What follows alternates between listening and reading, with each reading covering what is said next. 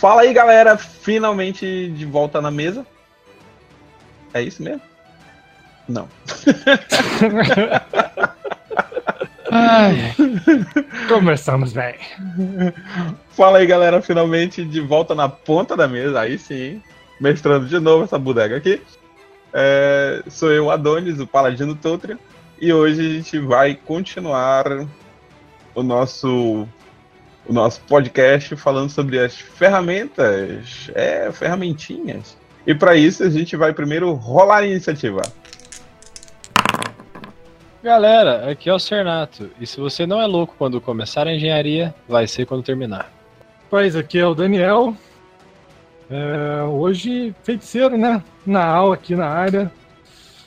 É, vamos lá, vamos ver o que, que vai rolar aí hoje dessas ferramentas. A gente tinha prometido que ia acabar né, com a sessão de podcast sobre o livro, mas parece que ainda sobrou mais um na rapinha do Tacho.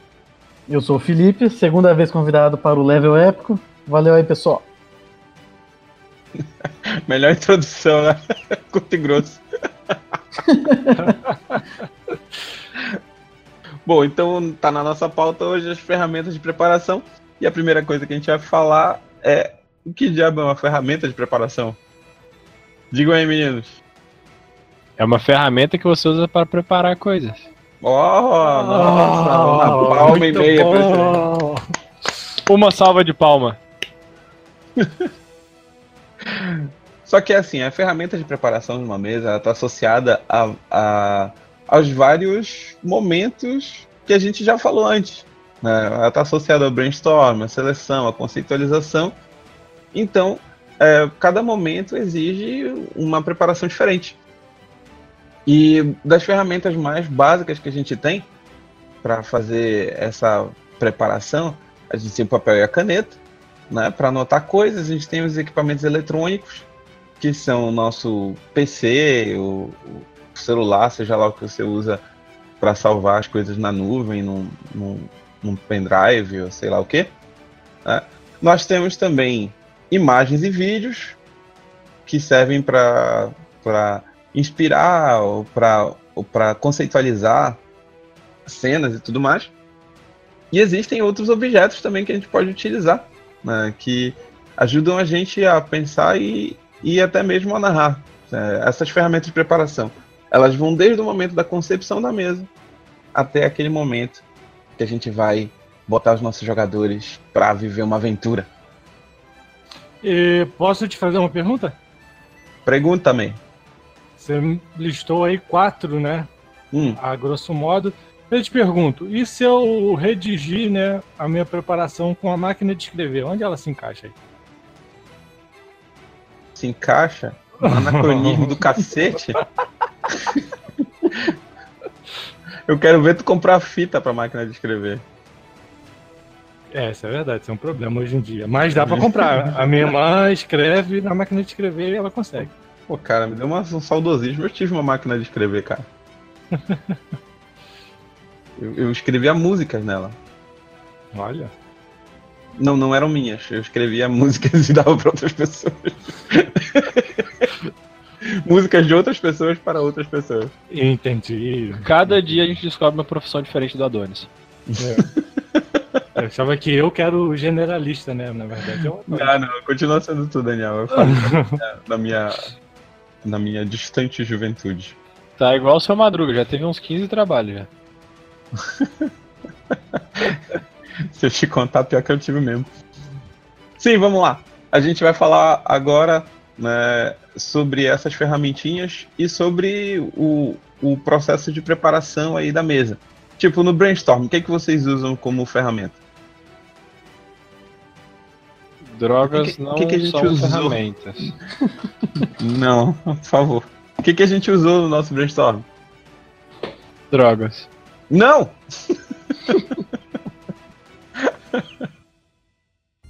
Agrotóxicos fornecidos pelo Faísca. Não, tô falando sério. Lembra aí o que, que a gente usou no, nossa, no nosso brainstorm. Cara, assim, basicamente a gente. Aí não seria uma ferramenta, né? A gente usou as nossas ideias, né? Em conjunto, a gente pensou não, Não, não, não é ferramenta. Não, sim, o que eu tô falando, não são ferramentas, mas a gente usou para anotar as ferramentas, no caso foi o Evernote, que é um bloco de notas, só que é online. É, a gente poderia ter feito diferente? Com certeza. Poderia estar anotado com papel e caneta. Papel e caneta, exatamente. O que mais a gente poderia ter usado? Ah, usado voz, né? Ter gravado por voz. Aliás, a gente Algo Exato. que a gente fez, na verdade, né? A gente, como gravou um podcast, a gente gravou a voz antes Tu de. pode, tu pode né? usar até o WhatsApp pra fazer isso. Tu pode mandar o áudio. E o áudio fica registrado, né? Eu tenho um grupo que só tem eu, e tudo que eu preciso de importante, que eu preciso de mandar um áudio, alguma coisa assim, eu mando lá. Opa, somos dois. Você, tá no- você não tá no meu grupo, não, pô, Não, eu sozinho, tô no meu grupo que você não tá, entendeu? Ah, tá. Cacete, pô, eu, eu, eu tinha achado o Cris maluco, aí o Daniel falou, aí eu achei também o Cris maluco, só que como eu não, fiz, não faço isso, será que o maluco sou eu? Bom. Bom, Não é, que, não é que você é maluco, Adonis. Você só nasceu numa época que você não tá encaixado com as coisas atuais, entendeu? vamos tirar a prova real. Felipe, você faz o quê? Faz isso também ou não? é, rapaz, agora a gente tem um grande dilema. Eu nem sabia que dava pra fazer isso no WhatsApp. Caraca, eu fazia isso também, ó. Eu pego e mando tudo pra minha mulher, as coisas que eu preciso gravar.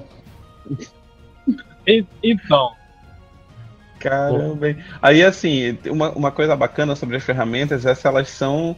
é, se elas são empolgantes de se usar. Uma boa ferramenta, assim, a gente se empolga de querer usar. né? Eu, eu não sei vocês, mas quando eu preciso. Quando eu preciso pensar em escrever alguma coisa, né, uma coisa nova, uma coisa inédita, eu, eu sempre compro papel, eu sempre compro caneta, entendeu? Porque é, eu, eu me empolgo com isso, eu me empolgo com esses, esses equipamentos novos, com um caderninho novo, um- um bloco de notas, sabe? Eu acho legal. Eu tava lendo aquele livro lá, qual é o mesmo livro, Daniel? Sua vez? despreparado, né? Preparado nunca. De quem? De quem, Cris? Ah, viu? Falar junto comigo ele consegue. Lembrar o nome do autor ele não consegue, não. Não, peraí, nosso amigo Phil. O fio. O sobrenome. Quero ver acertar o Ah, sobrenome. não, não. Pera aí que eu vou ouvir outro podcast, pera aí. Ah, Cara, rapaz, pior, que, eu pior que eu não tô com o livro aberto aqui, ó. É? Phil, manda amigo manda o Phil. sobrenome dele escrito Né? aí. Deixa eu ver o sobrenome. No- no- lá no livro do amigo Phil, ele fala que tem um momento de preparação dele que ele talvez nem tenha chegado a mostrar para os jogadores, mas ele foi, é, foi planejar uma mesa de vampiro e aí ele comprou um caderno, né? Um caderno, é, aquele Moleskine, né? Aqueles cadernos mais, mais bacanas e ele comprou uma caneta com tinta de gel vermelho, né? E tudo que ele anotava lá dava a impressão de que ele estava escrevendo com sangue. né? Então isso, isso acabava criando um, uma- um ambiente que para ele era bacana de, de, de criar essa produção, né? de, de pensar a mesa e tudo mais. Se por outro lado a tua ferramenta não te não te empolga em nada, aí meu amigo, então é porque essa ferramenta precisa ser trocada. Né? Você não não está fazendo isso direito. Bom, é, nessa pegada aí do ser empolgante de usar, né, é, realmente ajuda. Eu quando li esse livro, né, é, eu conheci uma ferramenta que é até estranho para mim dizer isso, porque eu sou uma pessoa que trabalha com bastante área de tecnologia e eu não conhecia essa ferramenta, que é o Evernote. Eu não conhecia essa ferramenta, é, até tinha os documentos online que eu trabalhava, mas sempre na, naquela pegada do Google Drive, né, planilha, documento de texto e tudo mais. E, cara, eu conheci o Evernote no livro e eu fiquei super empolgado com a ferramenta, tanto que eu apliquei ela e eu utilizo até hoje. Então, na verdade, eu uso ele. Todo o aparato do meu brainstorm eu coloco num. Crio, na verdade, cadernos separados no Evernote. Então, eu boto um do brainstorm, vou tacando as minhas ideias todas lá, misturadas, inclusive, de, de ideias soltas mesmo, de mesas que eu vou mestrar, de mesas que eu estou mestrando. Enfim, eu vou colocando tudo lá. Aí eu tenho outro caderno de seleção, que aí eu vou fazendo esse filtro, né? Que tudo aquilo que a gente falou no podcast, então eu vou fazendo esse processo e vou migrando esses arquivos, né? Que são arquivos individuais, para de um caderno para o outro. Então, à medida que aquela ideia eu estou começando a selecionar, ela foi selecionada, eu já taco no caderno de seleção. E a mesma coisa quando eu vou começar a conceitualizar ela, eu taco no caderno de conceitualização, e aí o caderno, meu caderno final é de documentação, é onde eu realmente começo a enxertar toda a documentação. Então foi uma ferramenta que eu me empolguei muito quando eu descobri e eu consegui utilizar e utilizo até hoje. Então é nessa pegada mesmo que a Dani falou. Se você tem uma ferramenta que você se sente familiarizado e é empolgante para você usar, não é aquela coisa chata que é lenta, vai embora, ela vai te ajudar pra caramba. É exatamente para isso que serve a ferramenta, para te auxiliar. Cris, o que, que tu acha da Evernote? Se eu falar o que eu acho, o Daniel vai cortar. Cara, não, vou cortar. É que exatamente cada um utiliza a ferramenta que se sente mais confortável. Porque vai ter tanto palavrão, cara. Não, é. Eu É porque, também assim, não consigo usar direito a O Evernote. Ele é uma ferramenta que eu entendi a ideia dele, o conceito dele. E é realmente um conceito muito bom. Só que eu tô me cadenciando pra não usar palavrões. Eu não consigo usar essa, esse, esse troço, né? Ele não é nada amigável com os iniciantes Esta coisa Não- maravilhosa. e não tem manual de instrução. Porque o que parece eu li o manual de instrução das coisas. Então assim, eu sofri bastante com ele, tanto é que eu abandonei. Eu uso o bloco de nota mesmo, e aí quando eu preciso passar alguma coisa eu mando pro Daniel e ele coloca no Evernote. Post-it! É que não dá pra dar Ctrl C, Ctrl V do post-it. É verdade. Ai, mas pior que eu também. É eu- A verdade. pauta de hoje, como é que eu fiz? A pauta de hoje eu fiz no arquivo do Word, aí eu joguei lá pro, pro Daniel e disse, Daniel, joga lá no, no elefantinho. Não, foi a mesma coisa que eu fiz da outra vez. Cara, hoje na, na aula a gente tava conversando sobre engenharia alemã e brasileira. Os alemães, eles são igual o Daniel. Eles sempre planejam tudo, tem um plano A, um plano B, um plano C, um plano D. O brasileiro, ele tem um plano A, mal tem um plano B, e se der errado, ele vai usar o plano AB. Entendeu? que é um plano entre um e outro ali, ó. Entendeu? Eu tô, eu tô sempre do plano AB. Eu tô sempre ali, ó. Não faço nem o plano A, eu já vou direto no AB. Mas assim, ó, a gente tá falando dessas ferramentas, elas são ótimas para brainstorm, seleção, conceitualização. né? e elas são boas até mesmo para revisão, porque aí quando a gente vai fazer, é, vai fazer aqueles playtests, a gente muda, muda os nossos, as nossas anotações, risca coisa se tiver escrito, apaga coisa se tiver digitado e assim por diante. Mas aí eu queria perguntar para vocês o seguinte: e na hora de narrar? Quais as ferramentas que vocês usam na hora de narrar? Voz. Ah, microfone, no caso. Hum? Cara, eu, eu ainda não testei, mas eu, antes de formatar o PC, eu tinha aqui um modulador de voz. E eu tinha salvo nele algumas configurações que eu fiz para alguns NPCs específicos. Então eu acho que isso é uma ferramenta bem, bem legal de se usar. Bem bacana mesmo. Meninos? É, cara, ne- nessa parte de documentação, é tudo isso que o, que o Cris já citou, ainda mais pra gente que a gente joga mais online do que presencial, né? Então tem todas essas, essas questões. Como eu falei, eu uso o próprio Evernote para documentação, porque lá eu, eu insiro as imagens, insiro diálogos e tudo mais, fica tudo lá também. É, o próprio ouvinte, né? Ele é um aparato de um monte de ferramentas. A gente tem som, pode botar música lá e tudo mais. Para quem usa o Discord e não conhece, tem os bots que podem ser utilizados. Inclusive, a gente usa um bot para fazer a nossa gravação do podcast. Então, é legal você dar uma pesquisada sobre isso, porque para quem mestra pelo Discord, é uma ferramenta muito legal que você pode usar para poder tocar música de ambiente no fundo, para poder botar efeito especial de som. É, de repente, se você quiser fazer uma gravação, tem como você gravar algum diálogo com a voz modificada, como exemplo do Chris, é, modulada. E na hora você vai dar só o play, você nem precisa de repetir aquilo, você já deixa esquematizado e usa o bot lá para dar o play na hora específica que você precisa. Dá para fazer isso tudo. Não é tão simples, mas se você tiver um pouco de força de vontade, dá para fazer. É só pesquisar sobre bots para Discord. Tem diversas funções e bots diferentes para diversas coisas, inclusive os bots tradicionais que a gente usa muito no RPG do Discord, que é para rolagem. E também, quem não sabe, dá para fazer isso. É, eu queria, não é parte de indicação, mas aí já que a gente falou disso, eu queria indicar é, três aplicativos que eu uso esporadicamente no celular e eles são bem legais. Eu vou deixar lá embaixo depois descrito direitinho o nome, mas um é um gerador de nome de fantasia e ele é focado em AD&D mesmo. Então, para quem mexe AD&D é muito legal que você consegue filtrar por raça e por sexo, se é masculino ou feminino. E, e ele já dá o nome mais ou menos baseado naquilo, no que deveria ser o nome daquela raça específica. E é bem legal o aplicativo. É, outro que eu uso é o, o Loriforge, que ele, na verdade, ele tem também a ferramenta de nome, mas ele tem a, a ferramenta de, de, por exemplo, motivação de NPC. Às vezes você teve que improvisar aquele NPC que você não tinha planejado. Pô, tô sem ideia, tá. Mexe lá no aplicativo rapidinho, ele vai te dar uma motivação.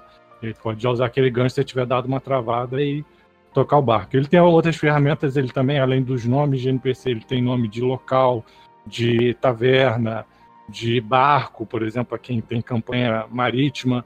Então é bem, tem bastante coisa lá, é interessante. E o último aqui, só para finalizar essas indicações, que eu já estou estendendo demais, é o Dungeon Map. Dungeon Map é a mesma coisa, foi pego de surpresa, você teve que improvisar uma dungeon lá na hora. Pô, é complicado fazer isso. O Dungeon Map, tu gera uma dungeon lá, você escolhe o tamanho, pequena, média ou grande, ele já gera, já com, com as informações do D&D 5.0, então ele já habita ela, já coloca a armadilha, então dá tudo para você fazer ali no improviso sem ninguém perceber que você está improvisando. Caramba, Cris, olha ah. aí, aquele, aquele negócio que a gente estava conversando ontem sobre a tua angústia do. É, é uma boa. Já vai aplicar. Pronto, então, vou... todos os três eu vou colocar o nome direitinho no final da, da postagem aqui no blog, aí quem quiser é só baixar, tudo gratuito. E tu, Felipe? Então, o Evernote eu não conhecia, só essas duas pautas que o Daniel me passou essas duas semanas. E, e, o que eu uso como mestre, que foi poucas vezes, é só o roteiro mesmo que eu tinha na mão. E o resto estava na cabeça. Eu queria falar um pouco da minha, da minha experiência né, como mestre. É, o Roger até parece, mas a minha experiência como mestre. né, de, de, coisas que eu já usei como ferramenta, mas ferramentas para narrativa, sabe? A primeira delas, acho que eu já até citei no podcast, foi uma vez que fui narrar uma mesa de vampiro, máscara, e eu queria uma, uma cidade bem povoada de vampiros. Então eu fiz a ficha de todos os, os vampiros da cidade. Todos os vampiros mesmo. E eu, e eu peguei um fichário que eu tinha, né? e imprimi uma ficha e, e, tirei cópia de várias, umas 50 fichas, 50 personagens, todos diferentes, né? E eles estavam organizados por clã e, e por, por nível social no fichário, tá? Era muito doido. Então, quando eu queria reunir um clã, né, já tava todos os personagens já estavam todos previstos ali. Não, não tinha surpresa de NPCs, eles estavam todos lá. E no final das contas, Teve até uma pequena confusão, porque eu tinha duas personagens mulheres com o mesmo nome. Isso deu até uma confusão na mesa, porque eu me embananei uma hora, queria falar de uma, acabei botando a outra no, no lugar, e, e eu fica a dica, se você for, for fazer uma, uma coisa similar, tente não usar personagens com o mesmo nome, porque dá, dá merda. E a outra, que foi uma experiência mais bacana, é, eu narrei uma, uma mesa baseada no, no, na literatura do Lovecraft, de um sistema que eu mesmo tinha feito e tal. E eu narrei para os alunos meus, no colégio onde eu trabalhava. É, então pedi a ajuda da direção e tal para a gente fazer um projeto. E o projeto ele versava sobre o medo, né? Então a gente estudou sobre a história do medo no, no Ocidente. E a ideia era a gente gravar uma, uma, uma sessão de RPG e tal, né? Para para exibir ela na, na, na, feira da na feira cultural do colégio. Então a gente teve umas duas ou três sessões, sabe, de, de narrativa. Foi bem divertido. O que, que a gente fez? A gente, eu peguei a, uma sala do colégio. Ela não tinha não tinha janelas para fora, né? O ar condicionado ali fazia o, o deixava o ar habitável, né? Fechamos tudo, desligamos as luzes. E aí toda a iluminação provinha de uma vela bem no meio da mesa, sabe? E tava tocando essa música aqui. E depois que esse ambiente estava todo feito, né, eu começava a narrativa e tinha um, um, um caixote com alguma coisa escondida, né?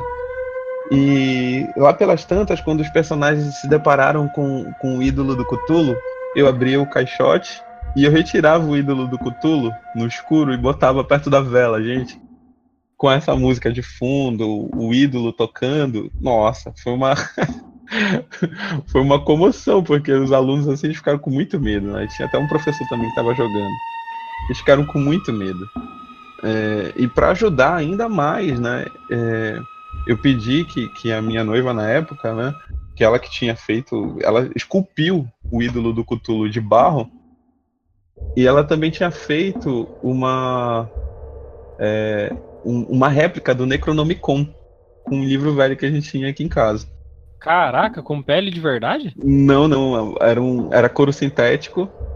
Aí a gente pegou a gente pegou um, uns símbolos né, antigos e tal de alquimia mesmo, e, e ela, ela desenhou muito bem na capa e tudo mais, né? E quando o Necronomicon apareceu na mesa, literalmente, né? Porque ele apareceu na mesa e não foi só, só narrado, não ficou só na imaginação. Aquilo também ajuda a dar imersão, sabe, na, na narrativa. E foi muito, foi muito legal. O, o, foi uma, acho que talvez a mesa mais memorável que eu já tenha narrado em termos de imersão de jogo porque todo mundo ficou muito dentro, né? Muito dentro da história. Não havia, não havia é, estímulos externos. É, os personagens estavam encarando terrores muito, muito horrendos e os terrores estavam, né, dispo disponíveis na mesa para eles olharem, inclusive, pegarem, tocarem. Então, é, foram ferramentas que, que foram maravilhosas, assim, mas que só uma mesa presencial te proporciona na mesa online é um pouco diferente. Né? O que, que funciona e o que, que não funciona na mesa online? Só queria dizer um pouquinho aqui antes hum. e pro pessoal que está interessado, entra na nossa loja e compra ou não, não, não, não ainda não, ainda não. não, eu queria relatar uma coisa agora antes um pouquinho aqui de mesa presencial mesmo, porque eu fiz algo parecido. E é mais um relato de que isso funciona bem. No caso, a gente não tava numa sala fechada e escura, a gente tava no, no, numa área aberta, né? Tinha telhado e tal, mas era aberto. E eu troquei a lâmpada, coloquei uma lâmpada bem fraca. E ficou bem imersivo. Como era algo mais da Segunda Guerra Mundial e tudo mais, ficou bem climatizado com, com a situação, até porque a noite estava bem. A gente virou a noite, né? Ficou uma coisa assim, bem. ao ar livre. E eu, inclusive, coloquei algumas músicas para tocar, eu coloquei uma por cima da outra. E a trilha sonora de Bastardos Inglórios e alguns sons de bomba caindo, de tiro para ambientar o pessoal. E, cara, eu conseguia ver o terror na cara dos meus. Inf, inf, como é que é ao contrário de felicidade, Danis? Infelizes? Amigos? Dos meus infelizes amigos que tiveram o desprazer de estar jogando aquela mesa, porque foi terrível. Não saiu um vivo. O, o que saiu melhor se suicidou. Meu amigo, quando você vai jogar alguma coisa que envolve Cthulhu, o máximo que você pode fazer é não morrer. É, exato. O, melhor, o, que, o, o melhor os... é morrer são. Dois sobreviveram e. E. Não, não, na verdade, um sobreviveu e ele ficou louco, coitado. Mas eles conseguiram salvar o mundo. Isso que importa.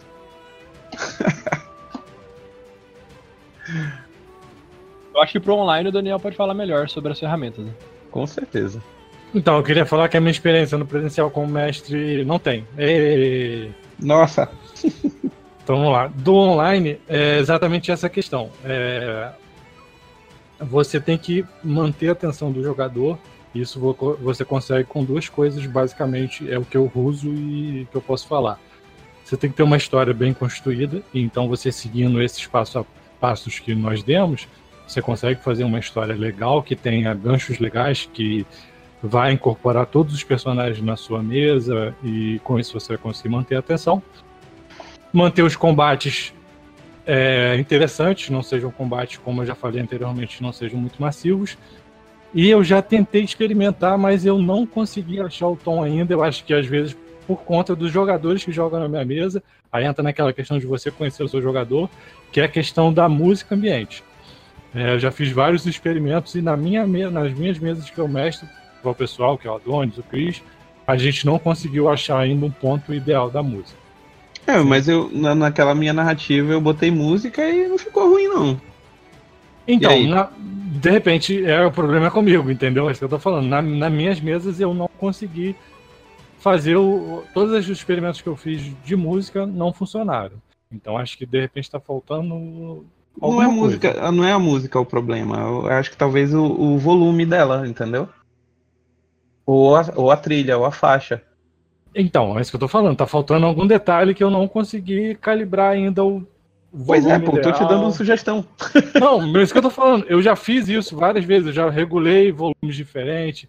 Eu já tentei música mais só instrumental, é, música mais suave. Não, não, não rolou. Não rolou. O que acontece é que, por mais que eu coloque a música, eu sei que dois ou três jogadores colocam no mudo, então não adianta. Eu não tô conseguindo atingir todo mundo da forma que eu esperava. Aí, Mas aí, mas aí, Daniel, faz assim. É, como se, nossa, né, fosse o, o, o mestre. É, põe a música ambiente e fica uns 3 segundos só deixando ela, ela rolar antes de tu começar a narrar. E aí tu descreve né, o, o ambiente e tudo mais. E aí tu diminui a trilha gradativamente, entendeu? Ela, ela continua na mente dos, dos jogadores ela continua presente ali em um volume mais baixo, só que ela não precisa estar ela não precisa estar num volume mais alto porque ela já ela ela tá, né, já cumpriu o papel dela. isso, exatamente. Ela está criando, ela está construindo o ambiente ainda, permanece construindo o ambiente, mas só que de maneira muito, muito, muito subjacente, assim, na, na- sabe? Muito, quase inconsciente na nossa cabeça. Acho que funciona legal. Se fizer É. assim. Vamos experimentar nos próximos episódios. Eu Uhul. falo como é que foi. Sabe o que a gente faz agora? A gente faz agora o seguinte: eu tô ansioso, acho que os meninos também estão ansiosos, e. Acho que a gente. Eu vou levantar aqui da minha cadeirinha, né? Vou chamar o Cris para sentar aqui na- no, no lugar onde eu tava sentado. E, meu amigo, a mesa é sua.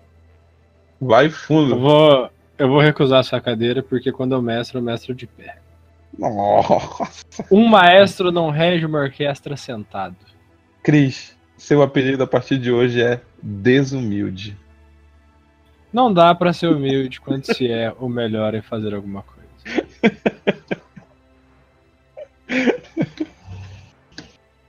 Essa frase não é minha, só tô citando um cara que eu tenho certeza que já falou essa frase antes. Aham. Claro. Deve ter algum outro babaca igual eu no mundo. Vai lá, Cris, é toda tua. Não, vamos começar do princípio. Apresentem seus personagens, galera. Eu sou um Tiflin, sou mago. Meu nome é Dazoha, Dazoha. Meu eu Deus. Não pode jogar com morto. eu nasci em Faeron, né? Hum, e eu sou assombrado por lembranças que não são minhas. Essas lembranças de uma dimensão que é feita de fogo e fúria. Meu avô me disse. Meu avô me disse que, que essas lembranças são de alguma coisa que quer voltar para o Faeron. É, que cabe a mim descobrir o que que, o que que o que que eu devo fazer com isso. Se eu devo ajudar ou se eu devo impedir. E tu já conhece esses dois. Esses duas outras, dois outros indivíduos que estão com você? É, eles estão me ajudando. Eu- na verdade, eu me juntei a eles no caminho, né? Meio que sem saber para onde ir. É, e para tentar entender por que que, por que, que o fogo é, tem tanta afinidade comigo, sabe? Parece como se eu tivesse alguma. Tem um fogo mágico que flui pelo meu corpo e que parece chamas, parecem ser as chamas de uma imensa fogueira ou de um incêndio. Ok. Vamos lá, Felipe. Apresente-se. Eu sou o D, meio elfo ladino. Não lembro de onde eu vim. Vago de cidade em cidade. Roubo o necessário para sobreviver. Ninguém me conhece e eu também não faço questão de conhecer ninguém. O meu nome eu já esqueci. Só lembro da letra D, que uso como alcunha nos comércios. Um dia numa taverna, umas pessoas me chamaram para fazer parte do seu grupo. Resolvi dar uma chance, uma chance para essa oportunidade, mas ninguém, mas não confio em ninguém ainda. É meu tipo de, de companhia favorito. É o, é o personagem clássico, não sei de onde que eu vim, não tenho memória de nada. Daniel, sua vez. Vamos lá, eu já contei spoiler no início do, do, do episódio. É, eu sou Naal, tá? Eu sou um elfo feiticeiro, é, baseado na magia selvagem, para quem joga D&D tá sabendo do que eu tô falando. Eu vim do subúrbio, que fica ao norte de Balantur. Meu sonho foi sempre ser um grande mago. Só que essa magia que flui naturalmente nas minhas veias, ela sempre me pregou peças e alguns efeitos aleatórios diferentes do que eu esperava estar fazendo. Isso a maioria das vezes me fez parecer tolo e servir de chacota para as outras pessoas. Então, determinado a mudar isso, eu me reuni com esse grupo de aventureiros que eu conheci na taverna e resolvi vagar pelo mundo para finalmente ou aceitar ser o feiticeiro que sou ou realmente me tornar um grande mago. É, galera, ferrou uma coisa aí. E ferrou feio. Estão sem tanque. Estamos sem tanque. e sem healer. Então explode o alvo primeiro, ou corre dele. DPS no máximo. Bom, agora um pouquinho aí sobre vocês, né, como grupo, que essa parte é comigo. Bom, vocês estão tentando ajudar, né, o personagem do Adon é o nome. Então eu vou chamar pelo personagem do. Ok? Vocês ficaram sabendo de um feiticeiro que poderia ajudar vocês. Vocês não sabem especificamente o nome dele e nem aonde encontrá-lo, mas vocês sabem que ele faz um ritual todo ano no solstício de verão e que ele fica numa cidade que é perto da capital, da onde vocês estão. Vocês decidiram esperar alguns dias na capital, porque é um, é um local mais fácil de lidar e tudo mais. E a última coisa que vocês lembram é de vocês estarem sendo presos por alguma coisa que não cometeram. E vocês acordam na masmorra do castelo.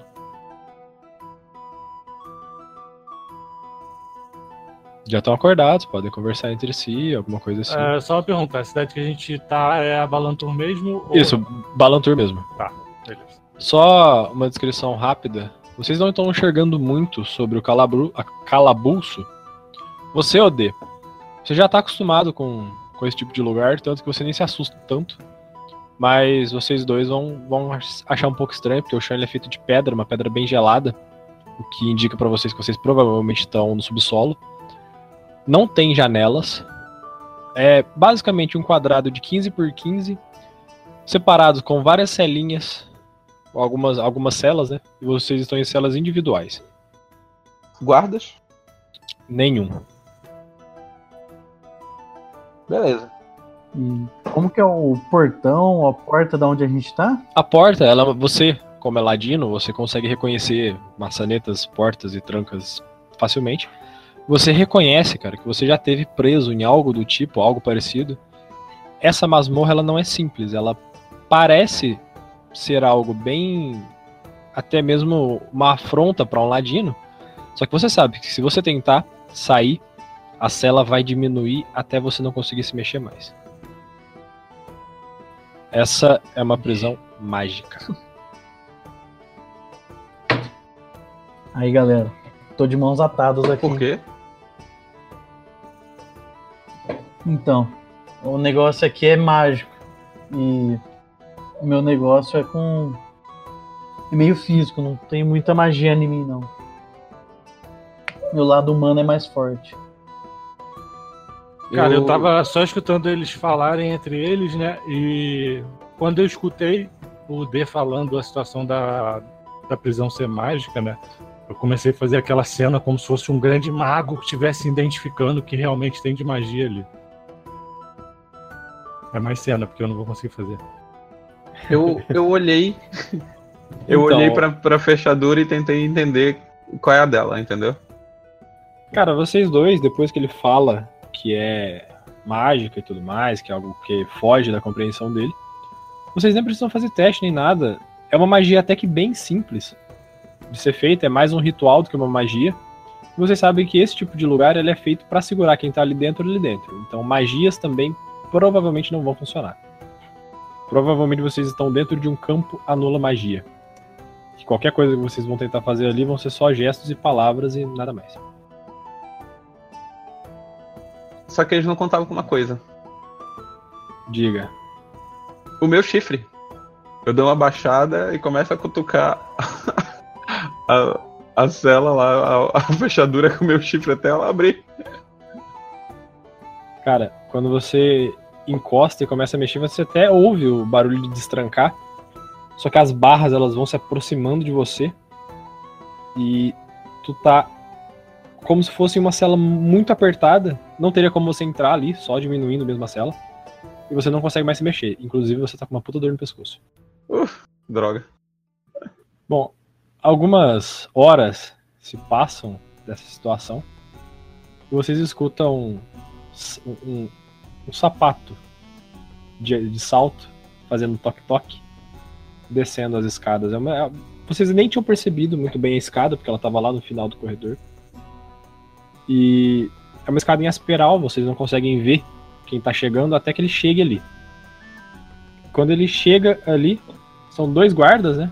Um deles não veste armadura, não veste nada de especial, e o outro parece ser um guarda de patente bem baixa. E eles trazem comida para vocês e o que tá sem farda diz: é, Desculpa o infortúnio, é que foram ordens que vieram de cima. E as mesmas ordens que vieram de cima para colocá-los aqui vai tirar vocês. Ele o rei o rei vai vir aqui falar com vocês. Então, se alimentem. Aí você vê que ele faz um gesto e fala algumas palavras que você entende, o Adonis, como uma palavra de comando para a cela. Ela volta pro tamanho normal dela, você consegue é, se mover normalmente. Não. Porque você tô com bruto você tá eu tô na mesma posição que eu tava antes, só que eu tô ereto, só essa diferença. E ele coloca na, na, diante de vocês ali um prato de comida. Vocês julgam que deve ser o horário do almoço, né? O, o Ladino sabe que o almoço é sempre servido na mesma hora, então provavelmente é o horário do almoço daí. E, cara, por incrível que pareça, o D, não é aquela comida que você está acostumado a comer em, em, masmorra, em prisão, não, cara. É uma, é uma comida bem feita. É uma comida digna de um banquete. É, parece ser verdade, então, que o rei tá descendo aqui, porque nem esse tipo de comida que a gente costuma comer preso aqui, não. E olha que eu já passei muitas vezes por aqui. Talvez o rei esteja descendo mesmo. Eu viro 180 graus e dou uma cheirada, né? Porque o meu pescoço tá. 180 não, 90 graus, né? 180 eu quebrei meu pescoço até o fim. tu cheira a comida. É a comida normal, cara. Tem uns pedaços de frango, arroz, um pão, vinho. Eu tento tacar fogo aí no pedaço de frango. Com o meu olhar quente. Não rola, né? Já assistiu Bolt, o Supercão? Olha a referência do cara, velho. Bolt Supercão. Já, tu tá, já. Tu tá igual o Bolt Supercão tentando derreter a maçaneta, cara. Uhum. Aí eu vou, vou lançar o mesmo olhar para um dos guardas. Não, eles já não estão mais aí. Ah, não? Só colocaram a comida e saíram. Caramba, só me resta comer. Bom, vocês comem até que razoavelmente rápido, porque vocês estavam morrendo de fome. E vocês mal acabaram de comer, um de vocês ainda estava até terminando de comer, desceu uma figura que é o rei. O próprio rei que vocês vão ver agora. Certo. A gente tem conhecimento que ele é o rei e a gente conhece a história dele na cidade, certo?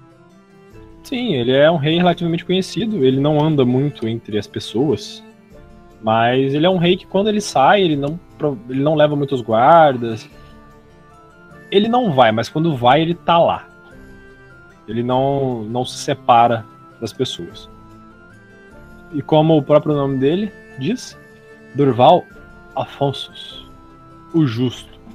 Ele é um rei que o que é certo é certo, o que é seu é seu. E pronto. Uhum. Eu dou uma cuspida pro lado Eu olho bem pra ele, com aquele mesmo olhar, tentando tacar fogo no cabelo dele, né? E aí eu digo: O justo. É, eu sei. É... Meu amigo, eu peço desculpa pelas inverdades que trouxeram vocês aqui. Ele faz um, um gesto com a mão e as portas se abrem. Aí ele diz para vocês: Eu eu peço encarecidamente que me sigam. Eu tenho uma proposta para fazer a vocês. Meus meus passarinhos me contaram sobre vocês. Se vocês recusarem, poderão ir embora. Se aceitarem, serão muito bem pagos pelos seus serviços. Acompanhem-me. E ele dá as costas e dá uma deixa para vocês seguirem ele. Ô, Cris. Oi, oi, oi, oi. É, eu tenho duas espadas pequenas. Elas foram tiradas de mim ou não, eu tô com não, elas? vocês não. Vocês estão sem as armas. Ah, então eu vou abaixar e vou tirar uma lâmina pequena do salto da minha bota. Ah, cara, você- Ah. Eu vou pôr no. E vou pôr no meu bolso. Beleza. Tá com ela no bolso. Beleza, então. Eu vou seguir. Vou fazer um movimento de mão assim só pra testar minha magia, se já tá ativa de novo. Não, ainda não. Sair da cela. Bom, vocês andam com ele, vocês estão realmente dentro do castelo. A todo momento tem um guarda ou outro passando e tudo mais, mas os guardas parecem não se importar muito com vocês. Apesar de vocês não estarem vestidos como alguém da corte, vocês estão acompanhando o rei e isso para eles basta. Vocês passam por algumas salas, alguns lugares com pessoas importantes, com condes e tudo mais. Mandei cotoco. E vocês entram no arsenal real, o arsenal onde só o rei e a guarda real têm acesso. Vocês não têm o conhecimento de que isso é algo extremamente importante, mas vocês podem perceber que ali era um local que não era de muito acesso, porque está tudo muito bem organizado e apesar de ter algumas coisas, é, até que bastante coisas assim, você vê que elas são de uma qualidade um pouco melhor. E aí ele ele direciona vocês, ele mostra a vocês aonde estão suas coisas. Elas estão em cima de uma mesa. Atrás dessa mesa tem uma prateleira gigantesca com machados, é, espadas e tudo mais que é da guarda real, que é uma guarda um pouco melhor, né? Do lado direito, algumas armaduras, armaduras feitas com escamas de dragão, a armadura cerimonial do rei, faltando uma espada. A armadura cerimo- cerimonial é vermelha. Aí vocês podem notar que aos pés dela tá a espada. Ao lado, uma armadura cerimonial também, que vocês não, não reconhecem. Só que ela é amarela. Tá faltando a espada na mão e vocês olham onde deveria estar no pé da, da, da armadura, igual tá na outra. E não tem espada ali. Ele meio que deu a deixa pra vocês do, do que, que ele pode esperar de vocês, né? Ou depois de vocês pegarem suas coisas e tudo mais, o rei ele diz pra vocês.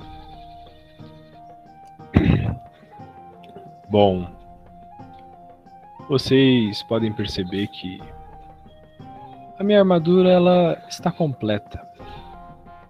É uma armadura bem bonita e eu pessoalmente não gosto dela. Mas o solstício de verão tá chegando. E por formalidades e etc, eu preciso usar ela. Porém, a armadura de meu irmão não está completa. Um amigo seu, D, passou por aqui, de algum jeito ou de outro, e levou a brasa, espada que completa a armadura de meu irmão. Esse seu amigo é conhecido como sortudo. Por isso eu os trouxe aqui como delinquentes. Se vocês fossem convidados aqui, provavelmente não chegariam a conversar ou não teriam a atenção do sortudo. O que eu peço a vocês é que descubram o paradeiro de brasa e tragam-no de volta. Como vocês bem sabem, o meu irmão morreu, mas o meu filho Sernato, ele ele vai tomar o lugar de meu irmão na cerimônia. Só que sem a espada, nada pode ser feito. É uma coisa bem simples. Fazendo isso, ou não, vocês estão livres.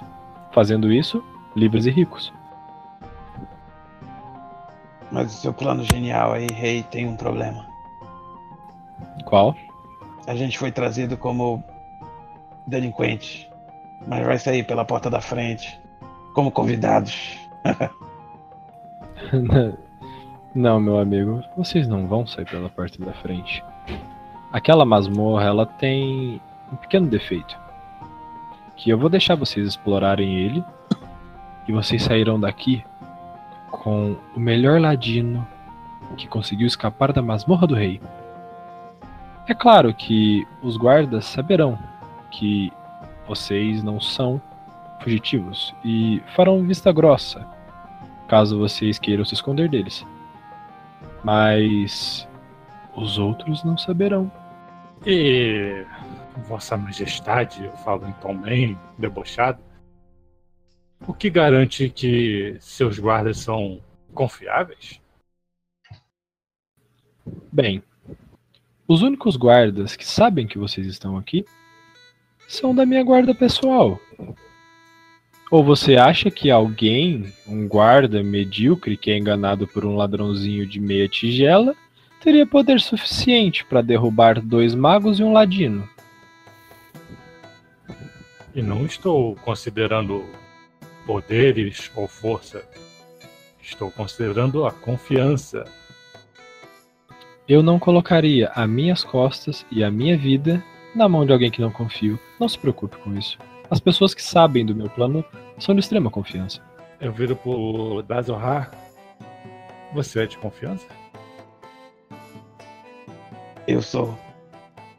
Mas ele não é. Aí eu aponto pra, pra ninguém do meu lado. É, Vossa Majestade. Acho que você pode ter problemas. Bom, eu acho que eu posso dar um leve incentivo a vocês. Ele tira da cintura dele assim. Um pompom. Ele tira uma pequena bolsinha de que você considera uma bolsinha de moedas mas assim, ela é muito pequena. E ele coloca ela em cima da mesa. Peguem isso daqui como um adiantamento.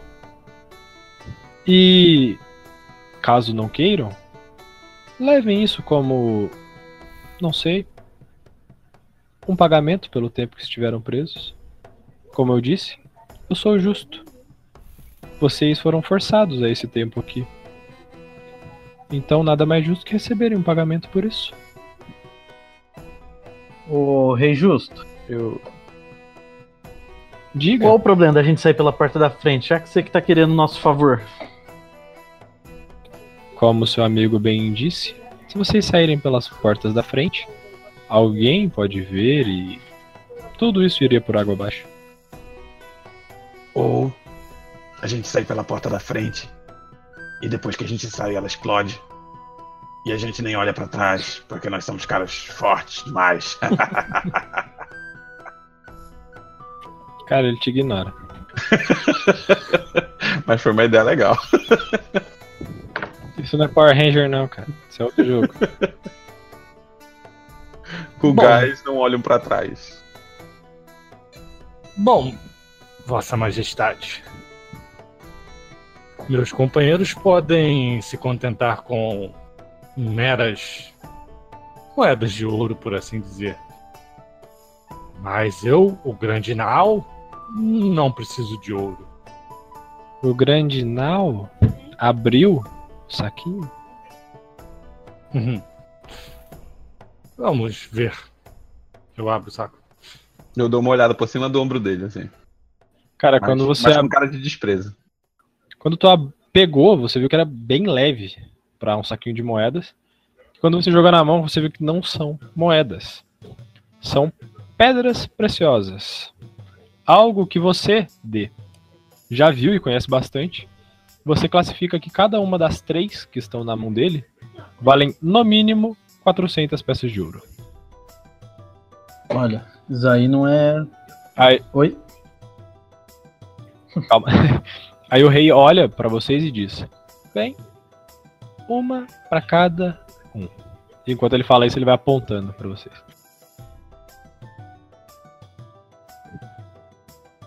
Cara, eu olho as três pedras assim na minha mão.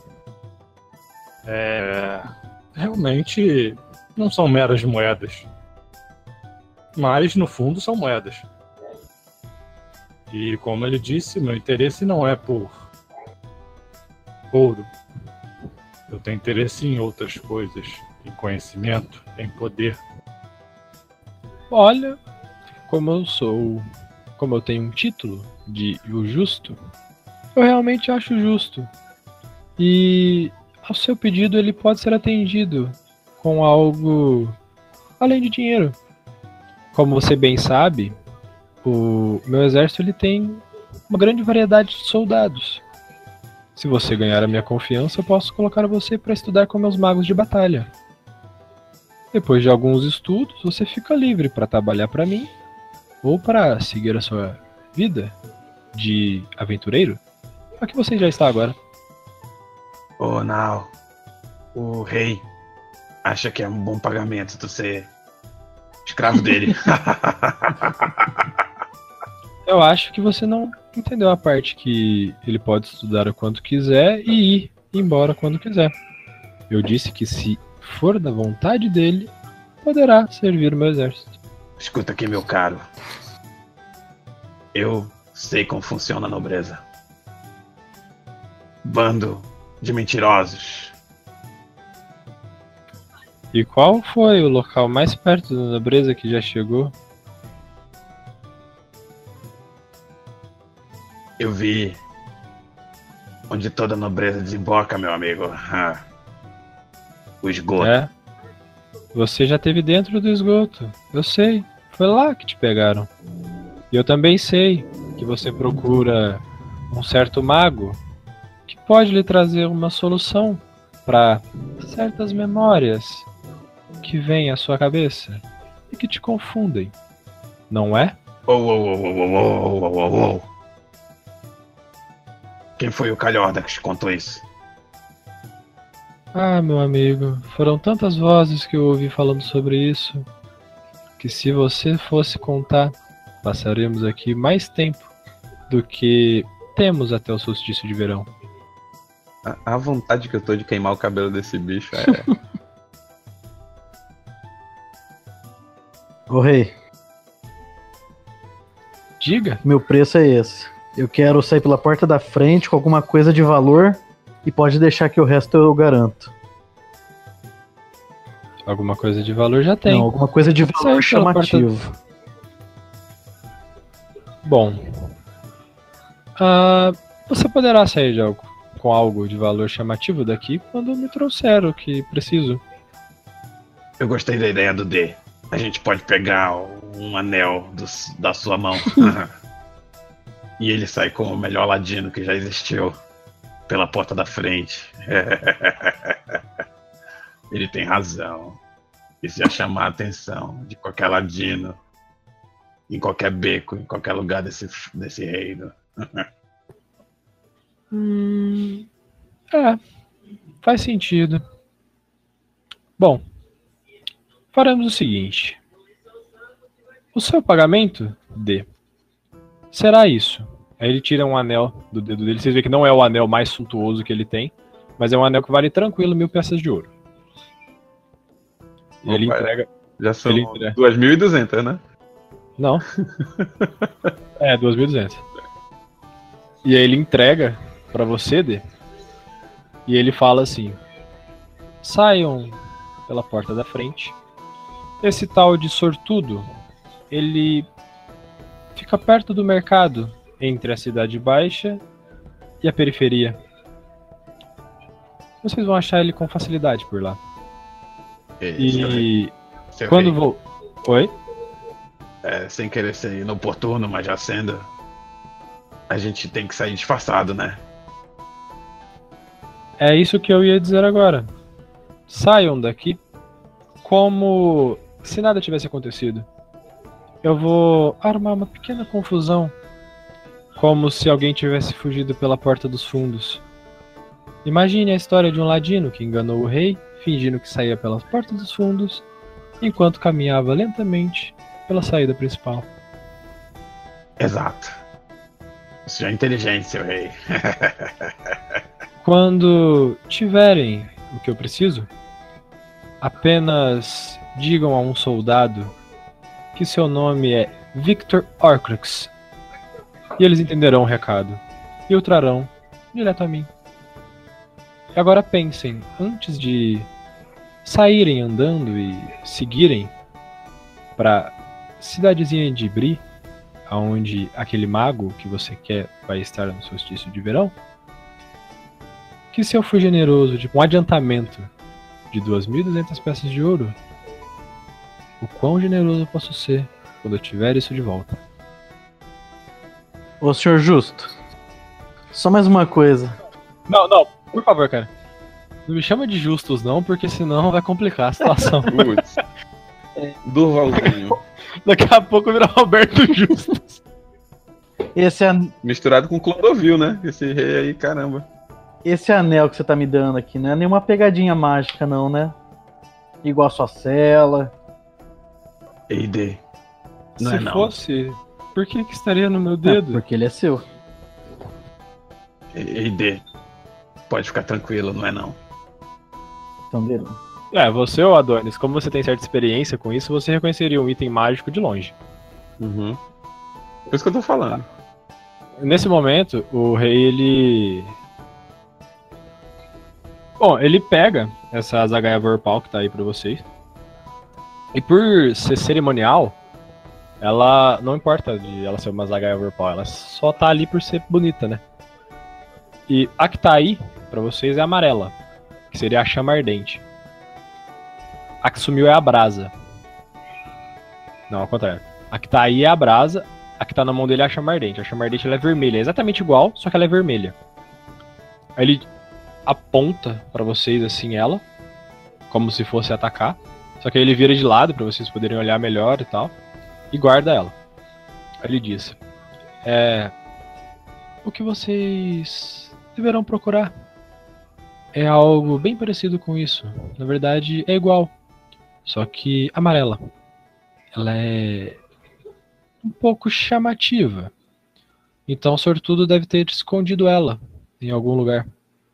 Mas ele provavelmente trocará por vocês, sim, um- uma garrafa de rum ou qualquer pão que vocês tiverem para oferecer para ele. Qualquer coisa, se, for, se ele pedir um preço exorbitante, digam que vão fazer a troca com ele mais tarde, que vão buscar o dinheiro. E venham falar comigo. Sem problema, seu rei. Bom, vocês têm 15 minutos. Depois disso, todos os guardas estarão na parte de trás do castelo. certo. Podem ir. A gente Ele, sai, ele né? faz o sinal pra vocês e abre a porta. Uhum. Quando vocês saem. pega ali- Pera aí, calma. Posso falar? Calma. Ah, tá. Do lado de fora tem dois guardas ali e ele fala: Bom, vocês nunca estiveram aqui, então. Pera. Vocês nunca estiveram aqui, né? Calma, foi uma brincadeira. Bom, esses senhores lhe mostrarão aonde é a saída. E depois eles vão atender um chamado urgente que vai acontecer. Aí ele olha para os guardas assim, que vai acontecer daqui uns 15 minutos, perto da cozinha. Tá bom? Aí os guardas acenam pra ele, tipo, assertivamente, como se tivesse entendido plano dele. E aí os guardas dão a deixa pra vocês passarem. Tá, eu, eu queria te dizer o seguinte, que a gente queria pegar alguma roupa dos, dos guardas ali, entendeu? E, e vestir pra, pra se disfarçar com uma máscara, alguma coisa assim. Vocês falam isso pro rei ou vocês querem pegar escondido? Não, eu achei que tivesse ficado acertado que a gente ia, ia sair disfarçado, né? Não, é, vocês iam sair normal, né? Andando, mas se vocês querem disfarçado, pode ser. Ele fornece a vocês ali capa, máscara, um capacete tudo mais para vocês saírem como se fossem soldados. Beleza. Bom, vocês vão andando pelo castelo. É um castelo bem grande. Passam por algumas salas, aquelas mesmas salas que vocês passaram antes, com alguns duques, condes e etc. Vocês chegam na porta principal. Passa um tempinho ali, um, um sino soa. E os guardas dizem: É hora de vocês irem. E aí eles viram para trás e saem correndo. Eu, eu- antes dos meninos saírem, eu vou segurar eles assim um pouquinho. Dizer, Dá um minutinho aí. aí deixa os guardas saírem, né? Depois de um minuto que eles saíram, eu digo: A gente vai descer as escadarias do castelo. No meio, a gente joga os capacetes no chão e deixa a nossa cara bem à mostra.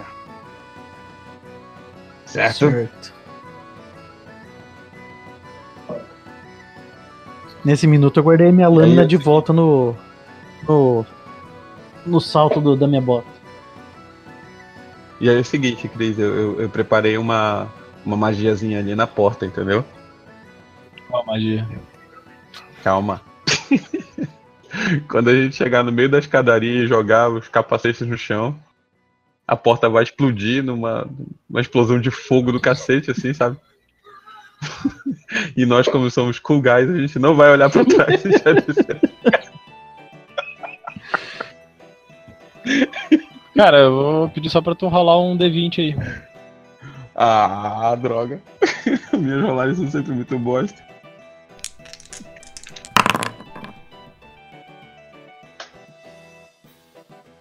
Ó, Agora todo mundo rola um D20.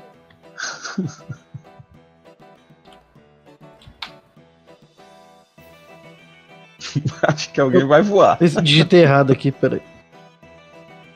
Porra, D30 não, cara. Calma lá.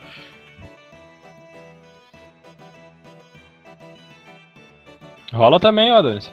Nossa. Eu também? Também, pô. É, você como tava mais preparado, se manteve firme. O D, ele, usando toda a sua destreza, ele conseguiu se manter cravado, andando em postura semi-ereta, né, devido ao vento forte. Mas o nosso querido feiticeiro, você não, ele não tava esperando que fosse tão forte. Ele deu uma leve capotada e acabou de descer a escada com o peito no chão. Pô, Daniel, tem um alívio cômico. Utilizei. Utilizei que era suave, não me estabaquei. Tu caiu igual pluma. Eu fui surfando no ar, assim. Ai, caramba. Meu. Tu deu uma Manobra de frente. Tu deu uma cambalhota pra frente e conseguiu disfarçar bem que não, não caiu. Bom, vocês saem, né? As pessoas elas não estão olhando tanto pra vocês, elas estão mais preocupadas com o que aconteceu no castelo. E vocês estão livres pra andar, cara. Ó, primeiro a gente vai. Eu. eu a Só, pera não, rapidão. Só Hum. uma informação aqui pro Ladino.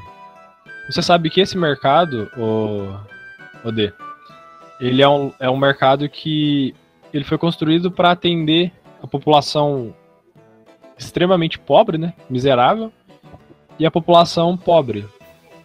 Só que a população de médio poder aquisitivo, digamos assim, eles fazem compras lá também.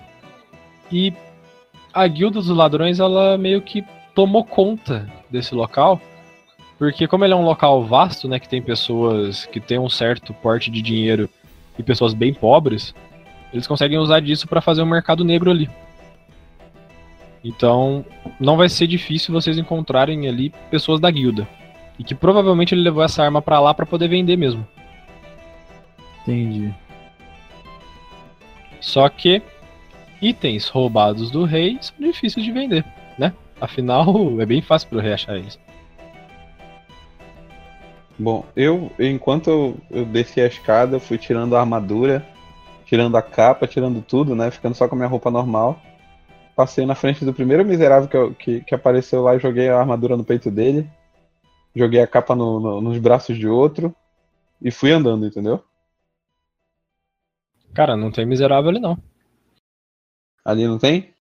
Não. Então. Os, os, os miseráveis são todos chutados ali. Pois é, Chutados como- literalmente. Compreendo a miserável como qualquer pessoa que passou na minha frente. Qualquer camponês humilde, simples. Cara, tu Não, viu pode ali ser nobre, eu desprezo os nobres. Um charreteiro ali que tava em cima da charrete, tu jogou a- o capacete nele. Tu viu um vendedor de pão ali, um, um padeiro, tu jogou a capa em cima dos pão. Foi um show ali.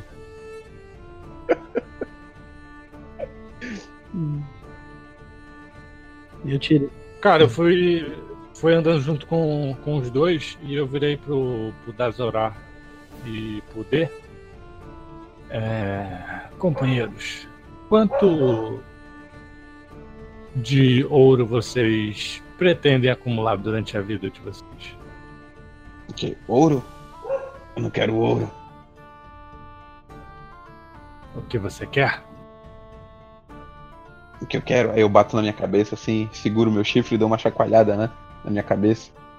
O que eu quero é saber se esse meu ancestral que fala comigo. Cara, tu não Ele- termina. Tu Hum. não termina a frase. Quando você coloca a mão na cabeça e, e por toda essa desconjuntura de fogo, explosão e dinheiro aos pobres, vem na sua mente, dentro da sua mente, uma dor insana. Que por um segundo é como se você preferisse explodir do que tá sentindo isso. E a única coisa que te vem na cabeça é que você estava deitado em cima de um monte de ouro. Isso tudo acontece em um segundo e passa. É, Quando eu volto a mim, eu tô gritando. "Ah!"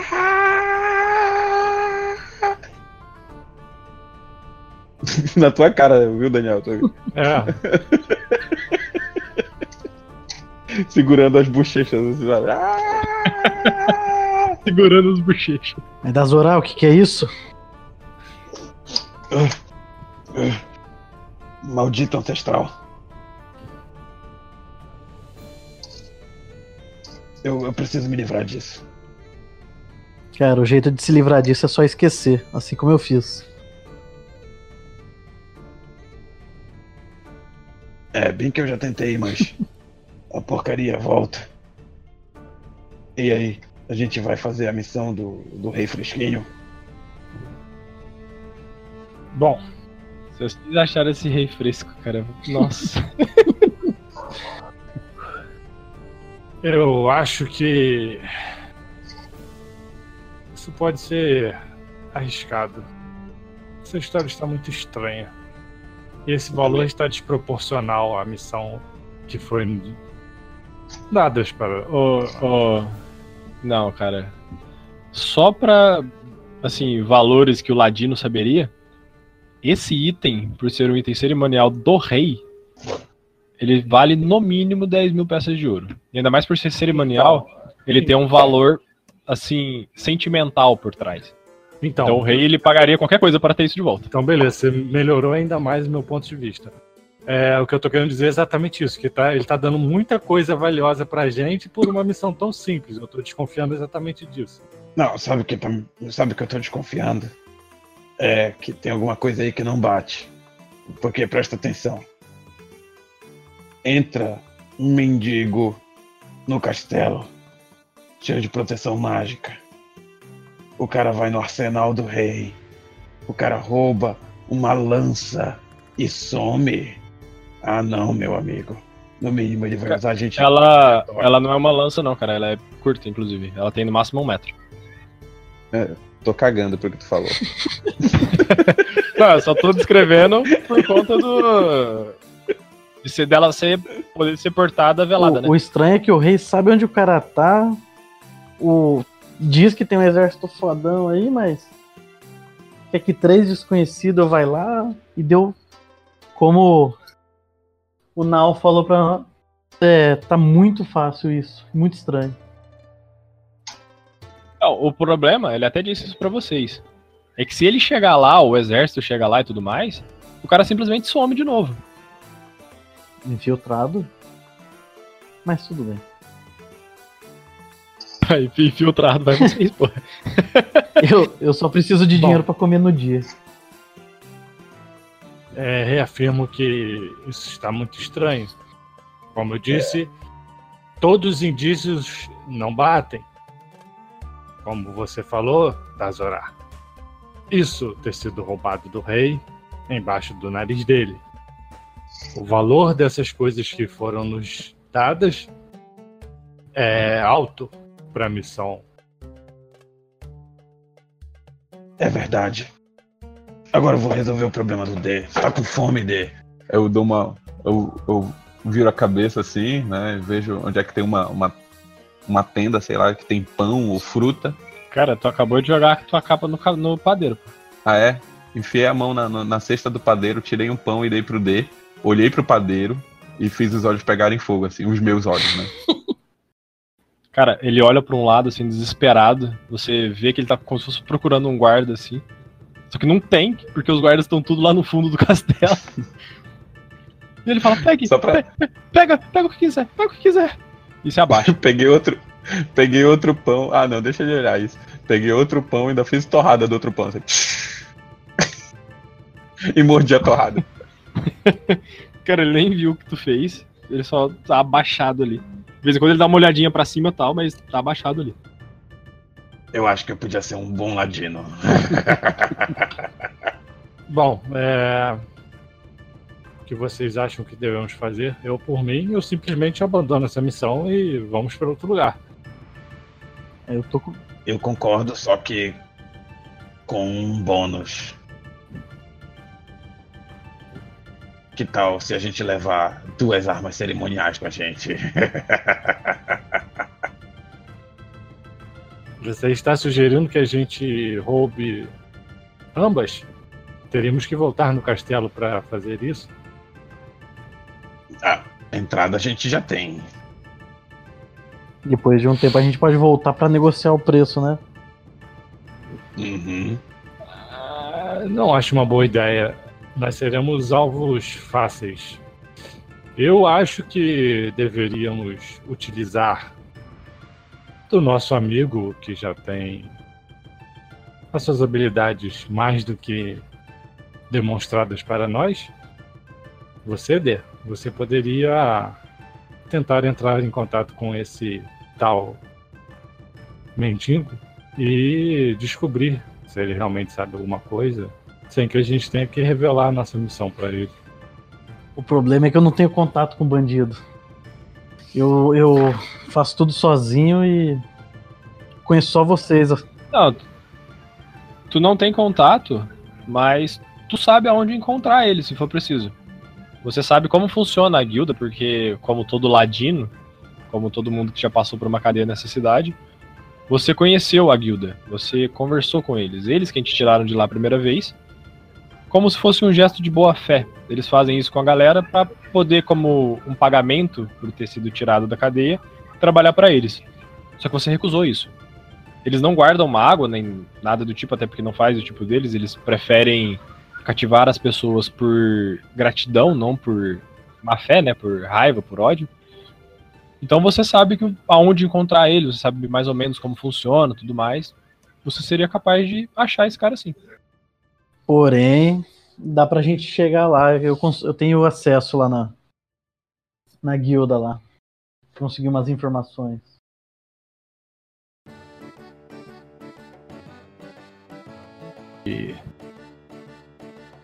Você fazendo isso, você pode de repente acordar alguma coisa com ele, alguma troca. Só que tente não revelar que você sabe sobre a espada. Beleza. O ideal seria descobrirmos, sem ele saber, onde isso está. Bom, Ah, isso pra você deve ser muito mole. Vamos aposta que você conhece pelo menos uns dois ou três truques de teleporte. Bom, então como é que vai ser? Vocês vão se dividir? O quê? ah, eu vou lá na guilda lá ver o. pôr meu anel no bolso, né? Que eu ganhei do rei. E vou lá ver o que eu consigo. Vocês? Vai acompanhar? Vai ficar por aí? Vai lá perto? Gente, é, eu vou perguntar pra você, Dê, lá a região de onde é esse local da guilda? Como é lá? O que tem lá perto? Tem comércio? Alguma coisa? Então, essa parte da cidade, como ela é, ela foi feita para ser uma parte pobre. Esse mercado ele foi feito para justamente suprir a necessidade dos mais pobres com mercadorias que são não são tão bem aceitas pelo pessoal que tem um pouco mais de dinheiro. É um pão mal feito, são as frutas e verduras que já estão meio estragadas. Só que, como a guilda meio que tomou conta desse mercado, os guardas que trabalham lá, você sabe disso, Ade? Eles trabalham para a guarda, pra guarda né, da cidade e eles fazem vista grossa para a guilda. E ali tem algumas casas que são por fora casas e por dentro são tavernas, são é, bordéis, tem estabelecimentos comerciais ali. O que é oficialmente não é o que é realmente. Assim como no Brasil. Então tem, tem comércio, né, Cris, lá perto? Tem, tem comércio. Então eu vou, eu vou junto com o D e vou me disfarçar de comerciante. Vou usar magia de disfarce. E eu vou. E vou Cara, ficar. Só você sabe que não, não vai ser muito difícil realmente, não. Você pode até seguir ele disfarçado. Sim, então, eu vou me disfarçar como comerciante para ficar mais fácil de me ambientar lá no local. E eu vou estar andando próximo dele, mas sem estar com ele, entendeu? Tipo assim, é coincidiu a gente estar tá no mesmo lugar. E eu vou até o limite que eu conseguir e vou ficar de prontidão. Eu, eu tô cagando para essas convenções, eu vou do lado do D mesmo, e se alguém olhar torto para mim, vai, vai queimar a sala do sapato. Beleza. Então, vocês andam por algumas horas. A cidade ela é uma cidade relativamente grande, uma cidade medieval.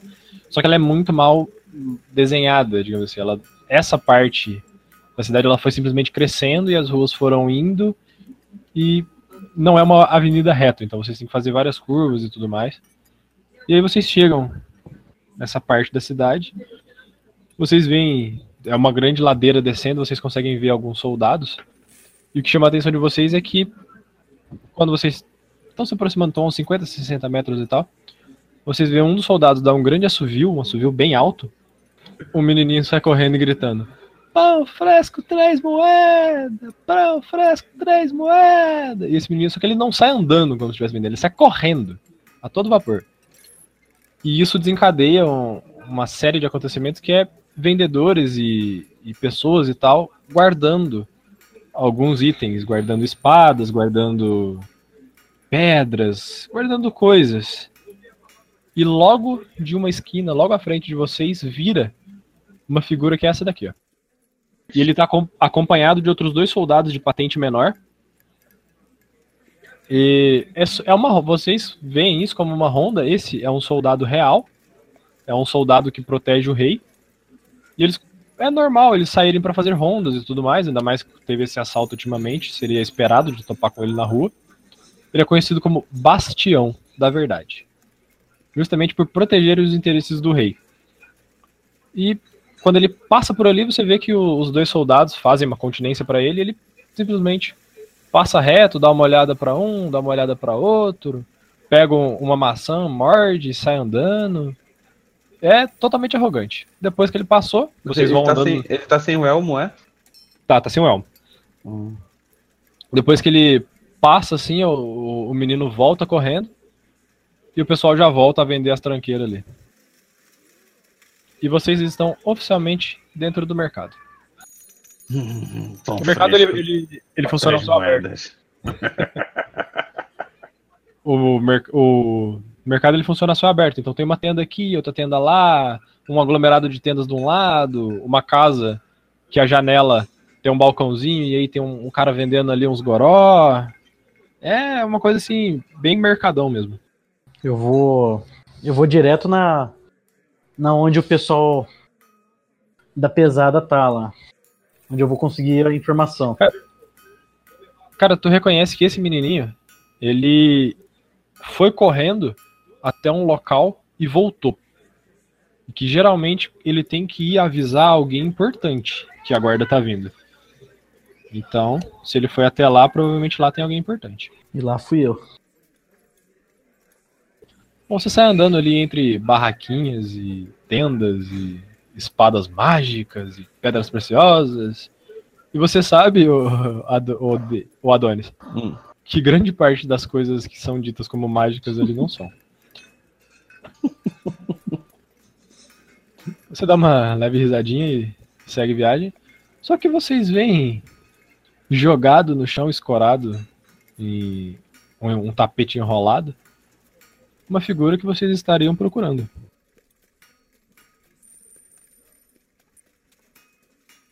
Eu, eu dou uma cutucada assim no D. É isso aí? Deixa eu ver. É o sortudo. É ele mesmo. Cara, o que, que esse maldito tá fazendo aqui no meio do, do mercado jogado assim? Melhor forma de se esconder é ficar na Cara. frente de quem te procura. Você vê que ele não tá nem pedindo, ele só tá dormindo. Bom. Nem sei o que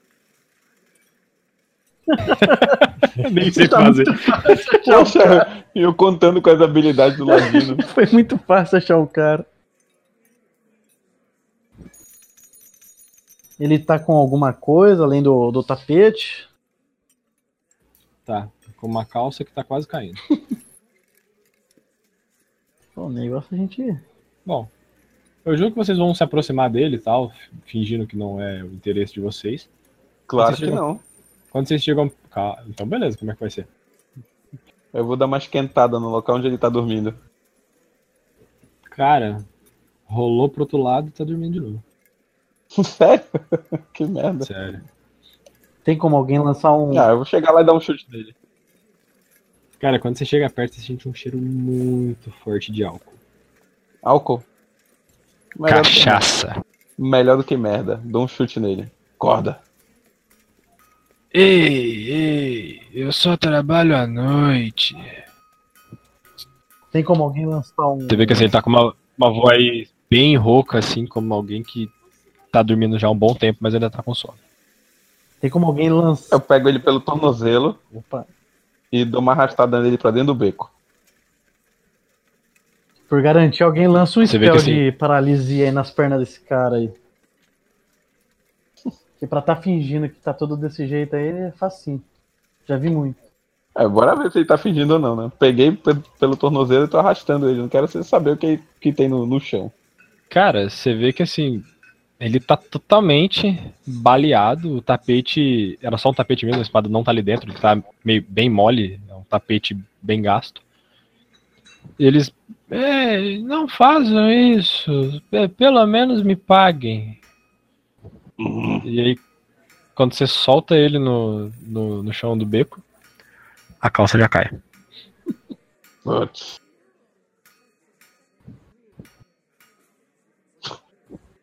Caiu, caiu, meu amigo. Fazer o quê? Eu dou uma olhada pro D e aponto assim com a, com a cabeça, né? E faço um gesto com a mão, como quem diz assim. É disso aí que o, que o rei tá com medo? Pelo jeito é. Faça logo o que tem que fazer e vai embora. Hum, Cara, você tá me enervando. é, eu vou perguntar pro. pro cara aí o. O que, que ele andou aprontando ultimamente. Ele, ele levanta, assim, meio mole. Aí ele pega uma mecha do seu cabelo, assim, enrola no Melhor dedo. ainda, deixa eu só consertar. Eu vou perguntar isso no, no ouvido dele, pertinho. Ui. Ele, ele olha pra você, enrola o dedo no, no, no seu cabelo e fala assim: Pra você é de graça. Mas pra três é mais caro. E sai andando. Eu seguro ele. Escuta aí. A gente escutou uma historinha engraçada. Quer que eu te conte? Meu Deus, mais um carente. Conte. Eu não cobro pra ouvir. Aí eu empurro ele com toda, toda a força assim no chão, né? E aí eu digo pra ele: Estão dizendo por aí pelo castelo que você roubou o negócio do rei. Ah, eu não roubei. Ele me pagou com aquilo. E valeu muito menos do que eu esperava.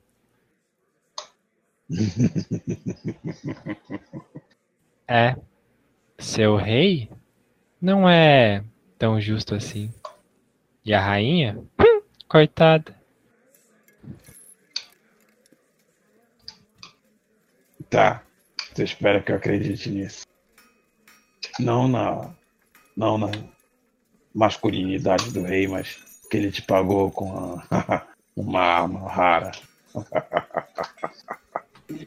Digamos que o que ele ofereceu era muito pouco.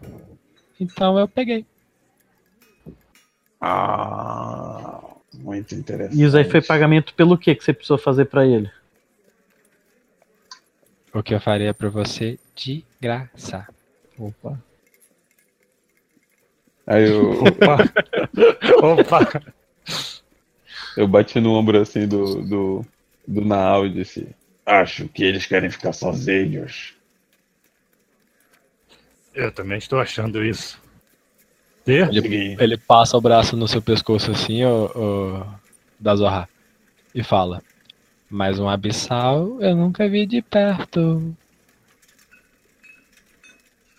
Aí eu, eu, eu viro pra ele, dou um sorriso e, diz- e digo: Nem vai ver. Dou um empurrão nele. Bom, ele vira e diz para vocês: "Ah, se vocês quiserem a tal da daquele treco ali, eu já vendi, infelizmente. Se eu soubesse, eu pediria resgate, mas tá numa parte da cidade que se chama ah, ah, eu não sei, mas eu vendi para um guerreiro alguma coisa passo largo. Deve estar com ele ainda, ele é bem orgulhoso. Falou que era bonita. Pagou 30 moedas. É...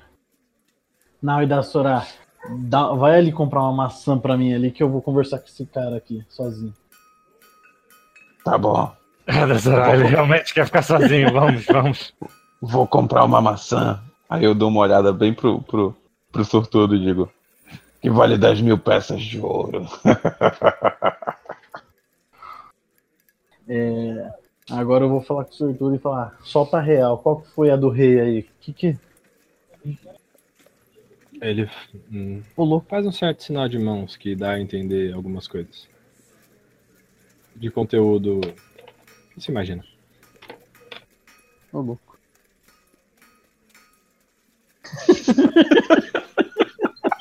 Melhor comentário. Ô, louco.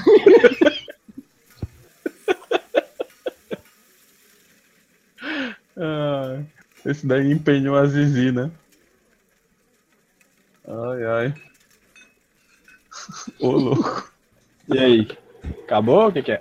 Ah, eu vi que desse mato não vai sair cachorro, vamos... Eu vou perguntar pra ele de novo onde que tá a Zagaia.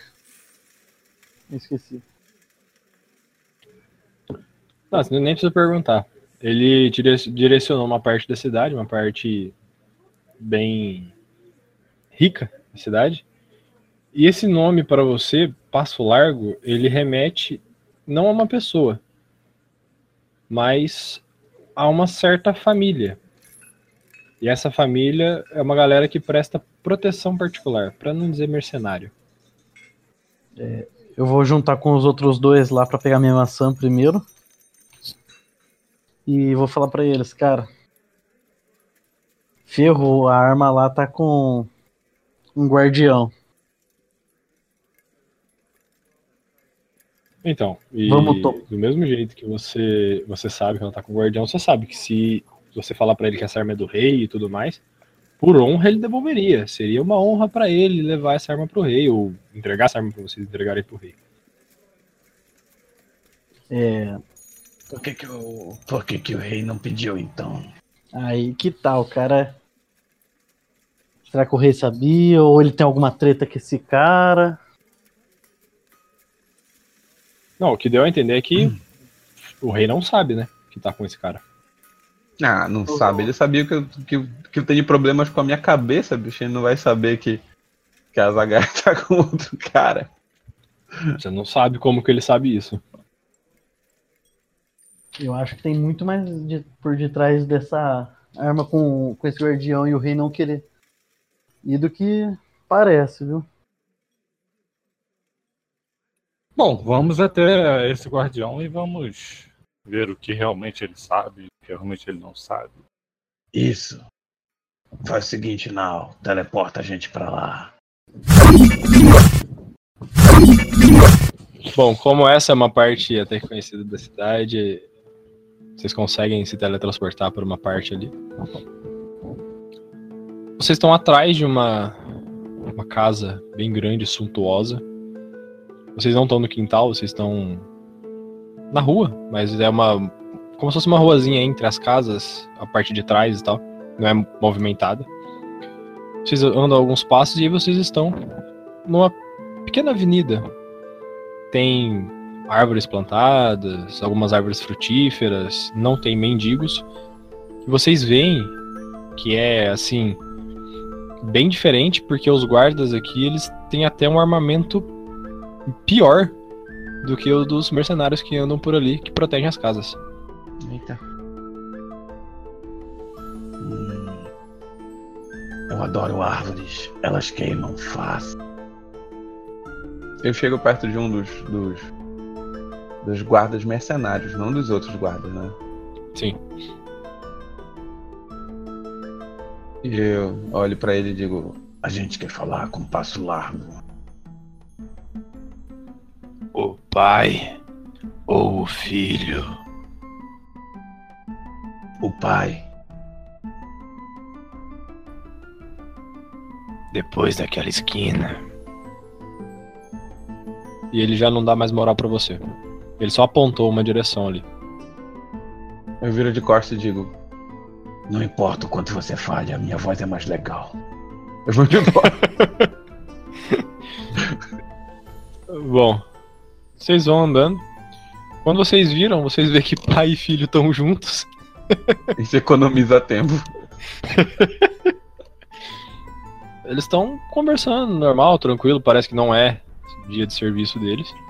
E na cintura do filho, vocês veem um símbolo conhecido. Ué, Um já. símbolo que vocês viram na mão do rei, na azagaia que o rei tinha. Passo largo. Os dois olham. Que- Qual é o que tá com a. com a. a Zagaia mesmo? O, o filho, ele é um, Filho. um guerreiro, assim, o pai dele é aparenta ser experiente, mas experiente até demais, né? E o filho tá no auge da forma, tá pegando mosca com ha- hashi. Eita! Eu apontei pro filho, né? E eu disse: Passo largo. Bom encontrar você. Desculpe, eu não reconheço o senhor. Posso lhe ajudar? Aí eu empurro o D pra frente e digo: Ele estava te procurando.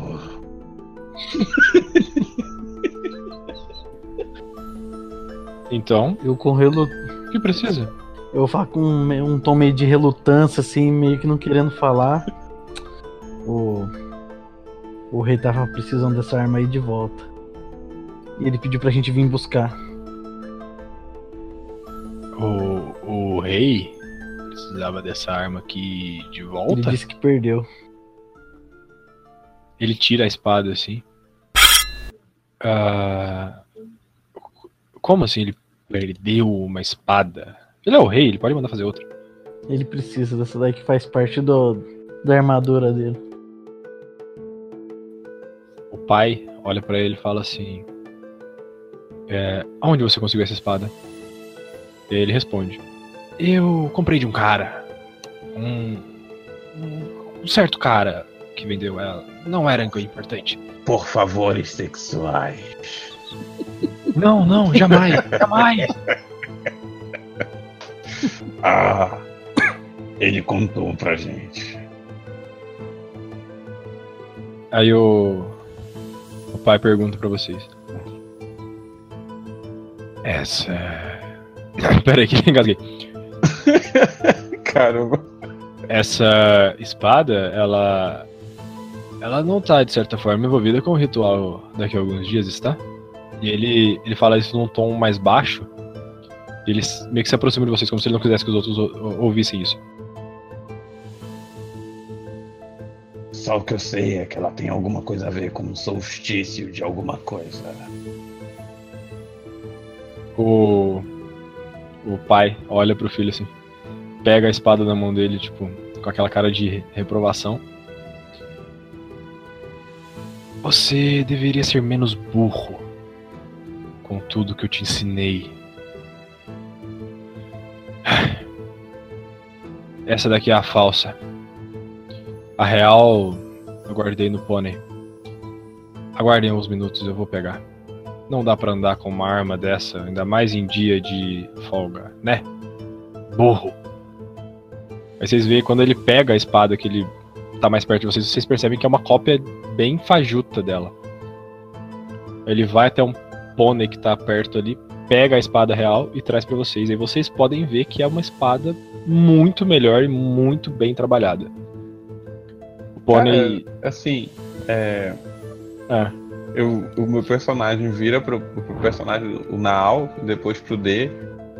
E ele diz assim: Não tô entendendo mais nada. Ele entrega a espada pra você, ô ô D. Hum. Você pega a espada, você percebe que é uma espada diferente, porque até o balanço dela, o swing dela é diferente, o peso dela é algo. não é des- desequilibrado, mas de certa forma é, um, é diferente. a- o peso dela, do cabo, da lâmina e tudo mais. E aí ele. A espada tá na sua mão, e ele pega assim a lâmina da espada, ele pega a mão do filho dele, passa assim, suja a, a espada com o sangue do filho dele e fala. Leve isso de volta pro rei. E se ele perguntar, diga que. Apenas diga que a espada pertence a você, que ele te deu a espada. Fala o que quiser. E diga que o sangue é do antigo portador. Ele vai entender e. Tanto faz. Se quiser falar que tava com a gente, pode falar. E peça desculpas ao rei.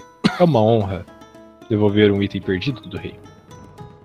É uma honra recuperar um item perdido do rei. É, eu vou perguntar negócio ali pro Passo Largo Pai. É, falar. ritual é esse que vai acontecer daqui a alguns dias? O senhor sabe alguma coisa sobre? é um ritual de passagem de poder. O rei, quando chega no solstício de verão, nesse em específico, ele vai passar o poder que tem para alguém. A gente ainda não sabe quem que é que vai receber, mas um novo rei vai tomar conta do reino e ele faz uma cara de ah, que coisa importante. e as duas espadas são necessárias apenas para fazer graça mas é importante pro rei e quem tem os favores do rei tem dinheiro. Bom, eu estou velho o suficiente para não querer mais trabalhar nisso. Mas o meu filho aqui, esse burro, ele não precisa trabalhar nisso. Tá aqui porque é um idiota. Mas tendo o favor do rei, talvez ele consiga alguma coisa melhor. Então, beleza. Você conhece ó, alguém de nome Cernato? É o sobrinho do rei. Pois é, ele que será seu próximo rei. Ai, Bom, eu acho que o favor que eu vou pedir é sair daqui o mais rápido possível. Por que dizes isso? Bom, não se dá a direção do hospício a um louco. Se é que me entende. Esse é um conselho que não faz o menor sentido. Aí eu me aproximo dele e digo: Os loucos sabem conduzir melhor os loucos do que os sãos. Porque os sãos presumem coisas sobre os loucos. Cara, ele tá, ele tá te olhando com uma cara assim de como se você fosse um louco. E eu tô falando a coisa mais séria do mundo, entendeu? Como se eu fosse, como se eu fosse são. O Passo Largo Pai olha pra vocês e fala: É. eu espero que ele tenha um bom senso e mude de ideia até lá. Mas Aham. caso não mude, bom, eu acho que talvez não mude muita coisa. Bom, é, eu tenho que resolver alguns assuntos e eu preciso reeducar verdade, essa. Hum, gente- falar. na verdade a gente já tava indo antes de você se despedir. Tchau. Aí o vinho de costa começa a andar. Ah, tá. Você virou andando e tá andando pro outro lado.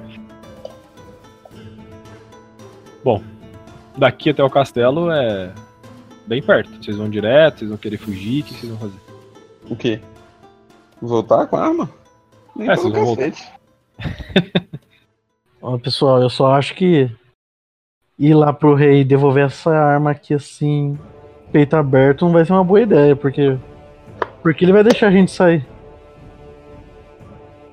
Porque a gente vai virar bode expiatório na hora. Por que, que ele vai pagar se o serviço já tá todo feito? né? E eu não vou estar usando esse anel Não é? dele aqui nunca lá dentro, porque certeza que ele vai aprontar. Afonso o Justo. Só lembrando. Justo? Justo que é o que a gente não vai fazer. Justamente o que nós não vai fazer. Exatamente. Minha sugestão. Minha sugestão é simples. O castelo fica a norte, sul. a gente vai pro sul. De repente a gente entrega a arma depois do, do ritual. É, depois do solstício a gente entrega. Pra ele não ter a coleção desfalcada. Cara, depois do solstício vocês vão tomar espada na cabeça. Rapaz, esse, esse rei é muito babaca, bicho. vocês, depois do solstício é melhor vocês nem aparecer aí, velho.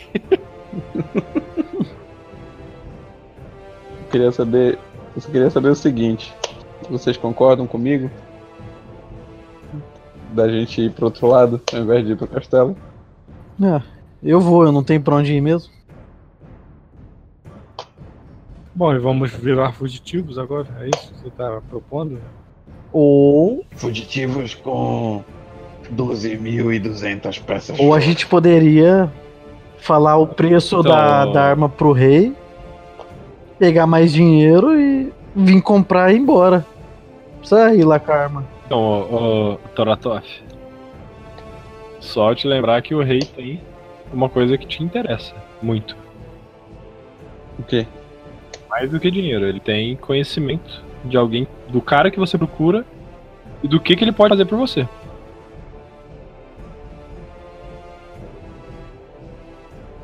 Eu acho que você esqueceu de levar isso em consideração. Cara, tem outra coisa que a gente pode fazer. Porque com 12.200 peças de ouro, acho que pouca informação a gente não pode comprar.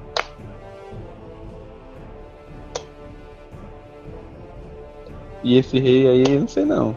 Não confio nele não. Ele parece muito babacão. Ele, ele, ele sugeriu pro Naal que, que o pagamento do Naal fosse se tornar o, o brinquedinho dele. Bom, nós podemos esconder a arma e, né, e negociar com ele antes. Não, todos não. Não tem que ficar pra trás. Obviamente não todos. Quem é o melhor negociador? O Ladino, é claro. Eu, fui- O Ladino faz o papel. eu já fui muito rude com ele, ele vai me deixar preso lá. Se ele te deixar preso, ele nunca vai poder ter a espada. E nunca vai poder passar o poder pro Sernato. Não é inteligente. O Adonis vai deixar vocês ir e vai fugir com a espada sozinho. Olha, eu sou evil, mas eu não sou desleal, tá? É, vocês vão ficar na onde se eu for lá? Ah, o Nao pode ficar teleportando a gente.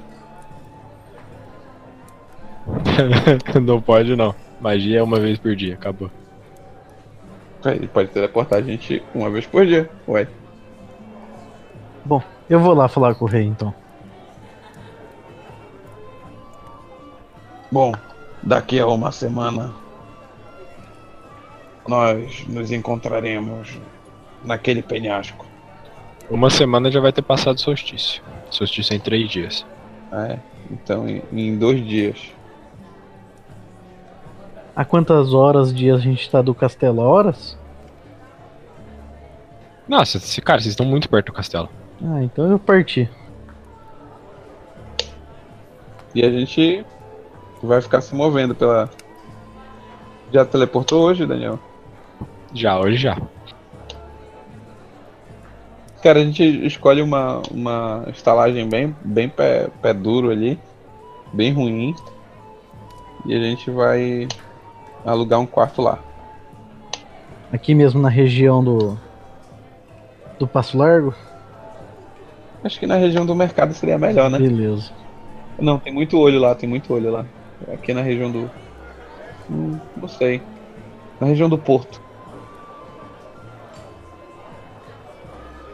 É, na região do Porto, vocês sabem que é uma região meio que neutra com relação a, a guardas e, e guilda. É uma zona de ninguém.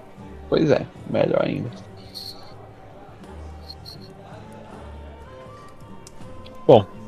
Pois bem. Tu parte pro, pro castelo. O castelo fica alguns minutos dali. O porto ele fica alguns minutos também. É, vai ser mais ou menos simultânea a chegada de vocês. Quando. Basta, soltei o botão. Quando você se aproxima do castelo, você se lembra, né? Do que você tem que fazer pra poder falar com o rei. E aí você se aproxima de um guarda e fala a palavra que o, o rei falou pra você. De imediato. Meu amigo. Victor Arcrux. Eu sou Victor Arcrux. Beleza. Imediatamente o, o guarda assim, ele. Você está preso pelo assassinato! E começa a gritar umas palavras assim, blá blá blá. E... Só que ele tá te prendendo, só que ele não tá te prendendo do jeito que ele prenderia Isso, eu realmente. percebi tá até que sendo gentil. Percebi que ele tá mais fraco. Pegando mais leve. Você será morto essa noite, blá blá blá. E botou um saco na sua cabeça e tá te arrastando. Depois de alguns instantes você tá diante do rei. No quarto do rei. Nossa. No quarto do rei. aí. Eu acho que tu agora, teu nome agora é sortudo, Dê. Mudou de nome. Ou, a- ou azarado, né? Dependendo do ponto de vista. E aí? Bom, meu amigo. o, o rei olha chora. pra você. O rei olha pra você assim com uma cara meio. meio feliz, meio alegre. Eu vejo que. Você voltou por outros motivos? Ou é apenas um idiota de voltar aqui sem o que eu lhe pedi? O, o seu anel e os meus dois amigos tiveram que ficar pra trás como barganha de troca. E eles querem um preço de resgate pra sua arma. É, Já não. Já não é o que a gente tinha combinado? isso, e eu vim, só que eu preciso desse dinheiro pra poder libertar meus dois amigos. Bom, então vamos fazer assim, a gente vai lá buscar e eu levo o dinheiro. Que tal? Não, eles não, eles querem que eu, só eu possa chegar lá e devolver o dinheiro e dar o dinheiro. Meu amigo, eu sou o justo, não o idiota. Eles não, Você acha? pode falar. Eu posso não saber aonde está a espada, mas eu sei onde estão os seus amigos. Eles estão presos. Não. Eles estão com o anel que eu te dei. Não estão, eles estão. O anel e eles estão presos. O anel tá com eles. Não. O anel eu deixei escondido, o anel tava comigo. Não, tu falou que o anel tava com eles. Não, Ele falou que o anel tava com eles. pro rei. tudo bem. Não, ele falou antes, ele falou que ia deixar o anel com vocês e ia pra lá. Ah, é? Ah, então tá bom. Então, Era. É, você tinha falado isso aí, velho. E eu tô considerando que o anel tá com eles. Pode ser, então. Um erro. Um erro. O rei diz pra você assim: Eu não, não, não entendo. o que você tá querendo dizer com um resgate. Quanto você acha que eu iria lhe pagar pelo serviço? O quanto você quer sua Zagaia? E tá chegando. Hein? Di- digamos que. Dois mil pra cada um. E pela Zagaia? Dois mil pra cada um. O anel é meu. Você deu pra mim o anel. Além do que já tem com vocês. Eles querem 10 mil. Vão ficar querendo. Hum, Então. Eu vou embora e o senhor não vai ter sua arma cerimonial. Pois bem, pode ir. Os caras lá é meu amigo, mas. Segue a vida. Entendi essa Tá. aí não, hein? Ok. Eu. Quer que eu abra a porta ou você mesmo pode ir? Acho que dessa vez você já conhece o caminho do castelo até a porta principal. Que porta principal? Olha, rei. Eu não ia falar, mas. Não tá em boas mãos a sua. Sua arma. De repente, mais algum item. Muito legal e. Uma quantidade de dinheiro pode resolver também. Tá aqui ainda? Show! Bom, vou ter que ir embora, né? Bom, eu tô indo embora. Beleza. Tu sai e ninguém te segue ali não. Do, do quarto do rei. Eu vou dar umas. Pela cidade, vou dar umas furtividade por ali pra despistar qualquer coisa que tivesse me seguindo. E vou pro porto. Beleza. O. O Adonis, o. Quando vocês chegam no porto, não é muito difícil achar um local que vocês não chamariam a atenção. Vocês acham ali um. Como é que fala? Uma estalagem Bar de Tiffany's. de gosto duvidoso que tem desde meio orcs até uma galerinha pirata. Estou entre os meus. Eu vou contar tudo o que aconteceu lá com o caras e o quanto isso é estranho. Beleza.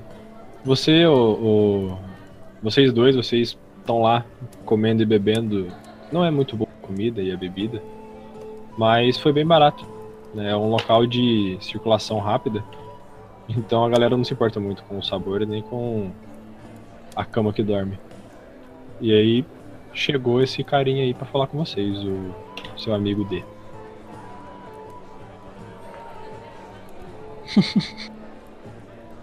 Contei toda a história lá. Que o rei não. Fazendo um pouco caso pra arma. Meio que não quer fazer muito esforço pra ter ela de volta. Mas fez toda essa demanda pra gente poder ir buscar. O que vocês acham disso? Que essa história já deu no saco. Eu também acho. Nossa, Aí eu pego a Zagaia. Eu Quero ver o que ele vai fazer com isso então. Aí eu vou lá pra, pra beira da água. Cara, E quando tu jogar. sai, Eu quando ameaço sai Ah, quando tu abre a porta, lembra daquele bastião que vocês toparam lá no mercado? uhum. Cara, tem uns 10 ou 12 cercando o, a estalagem que vocês estão. Aí eu digo, Perfeito, já íamos Desse- devolver a arma. Nesse momento. Nesse momento, o, o D, sai do seu bolso, cara. Você sente meio que puxando assim em direção a um deles uma pedra que você não percebeu que eles colocaram no seu bolso. caramba. caramba. Os caras, os caras são abusados mesmo. Eles botam uma pedra no bolso do Ladino e o Ladino.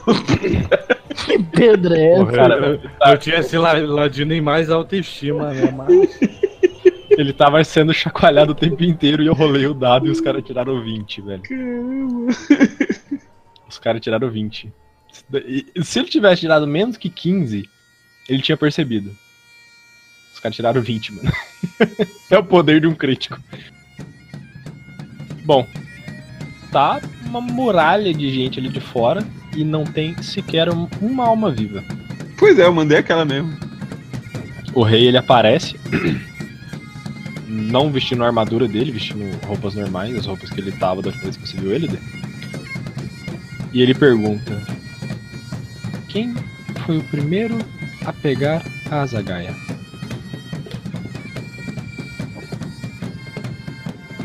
Foi o sortudo que tava com a gente até agora, tipo. Não, idiota, depois que vocês pegaram ela com sei lá quem, Ele tava com a gente ainda. tá? Ela tá na mão do seu amigo agora. Antes de estar na mão do seu amigo, tava com quem?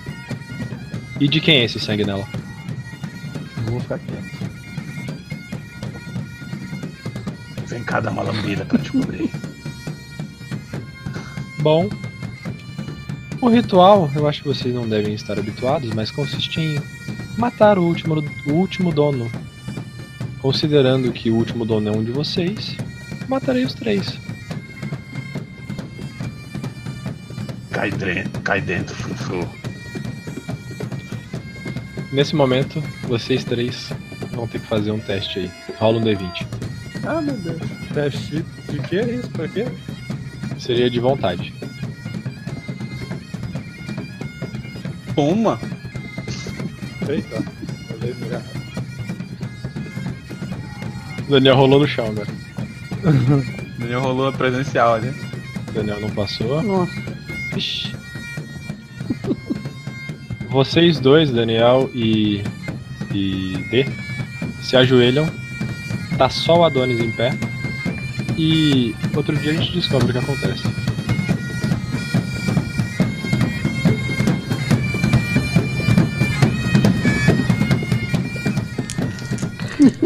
Agora quer queimar os bastiões. Que sacanagem. Oh, agora que eu ia torrar meia dúzia de guardinha, pô. Poxa. Pela mão. Sim, vamos finalizar mesa. É o seguinte. ah, indicações, garotos? Cara, é... indicação de hoje, nessa pegada aí de ferramentas, uma ferramenta interessante, né? O Cris já indicou, né? Músicas do YouTube. Eu, na verdade, preparei uma playlist de um tutorial. É, na verdade, ele é em inglês, mas dá para pegar umas sacadas bem legais para fazer vozes, tanto de raças, né, quanto de monstros, orc, goblin tudo mais. Se eu não me engano, são seis vídeos que tem e ele dá umas dicas bem legais. Eu vou deixar no final aqui do post o linkzinho da playlist. É bem legal, vale a pena assistir. A minha indicação de hoje é reciclagem. É tu pegar o.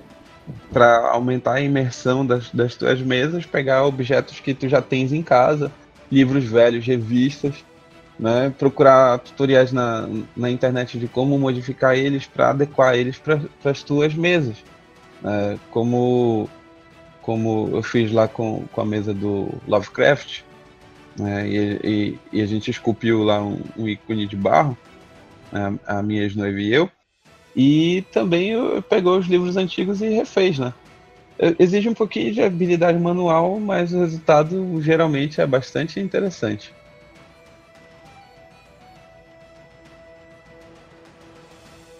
Muito bom. A minha indicação, acho que não tenho nada assim que já não tenha sido indicado.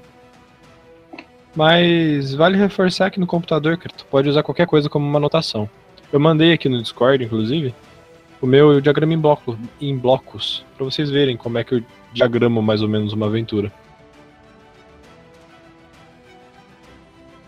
Depois você pode colocar o Daniel, inclusive, pra, pra galera ver. Sim, post lá eu coloco tudo junto.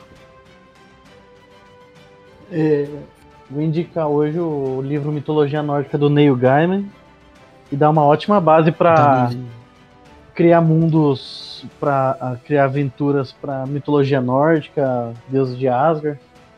Tem muitos contos nesse livro. Muito bom. Empre- Eu dei pro meu filho, de- pedi pra ele me emprestar, ainda não me emprestou, sacana. Nossa. Eu tô, eu tô com ele na listagem pra ler. Eu comecei a ler, mas não conseguir dar continuidade ainda não por falta de tempo, mas tá, tá paradinho. Então tá, queridos, isso é tudo por hoje.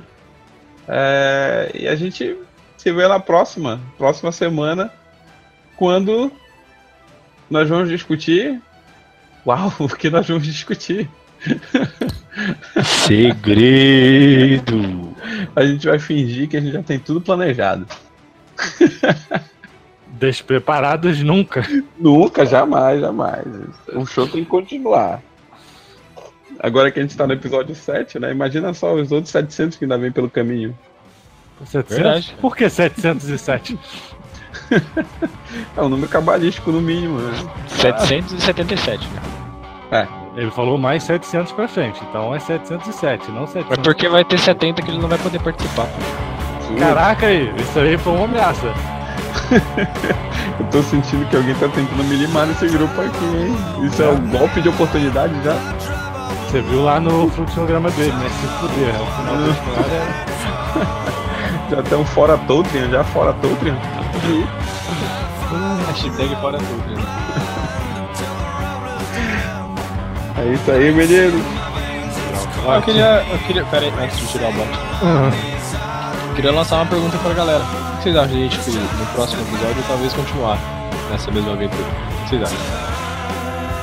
Bom, se a galera que escuta, mas é mudo, não fala, não comenta nada, e resolver comentar. A gente vai descobrir. Pelo menos um Eu comentário. vou comentar lá no texto que eu quero. gente. Aí eu continuo. Eu vou. Eu vou lançar uma meta aqui. Se tiver 15 comentários positivos, a gente continua. Isso é muito humildão, né, bicho? Muito humildão mesmo. 15, né? Pega igual 50, Cris. Porra, 15. Mas que porra de meta vagabunda é essa? É que eu quero muito continuar. Porque o cara, o cara mestre em pé, bicho. O cara mestre em pé tá de 15 comentários, sacanagem. Meu amigo, hoje o ventilador me sabotou.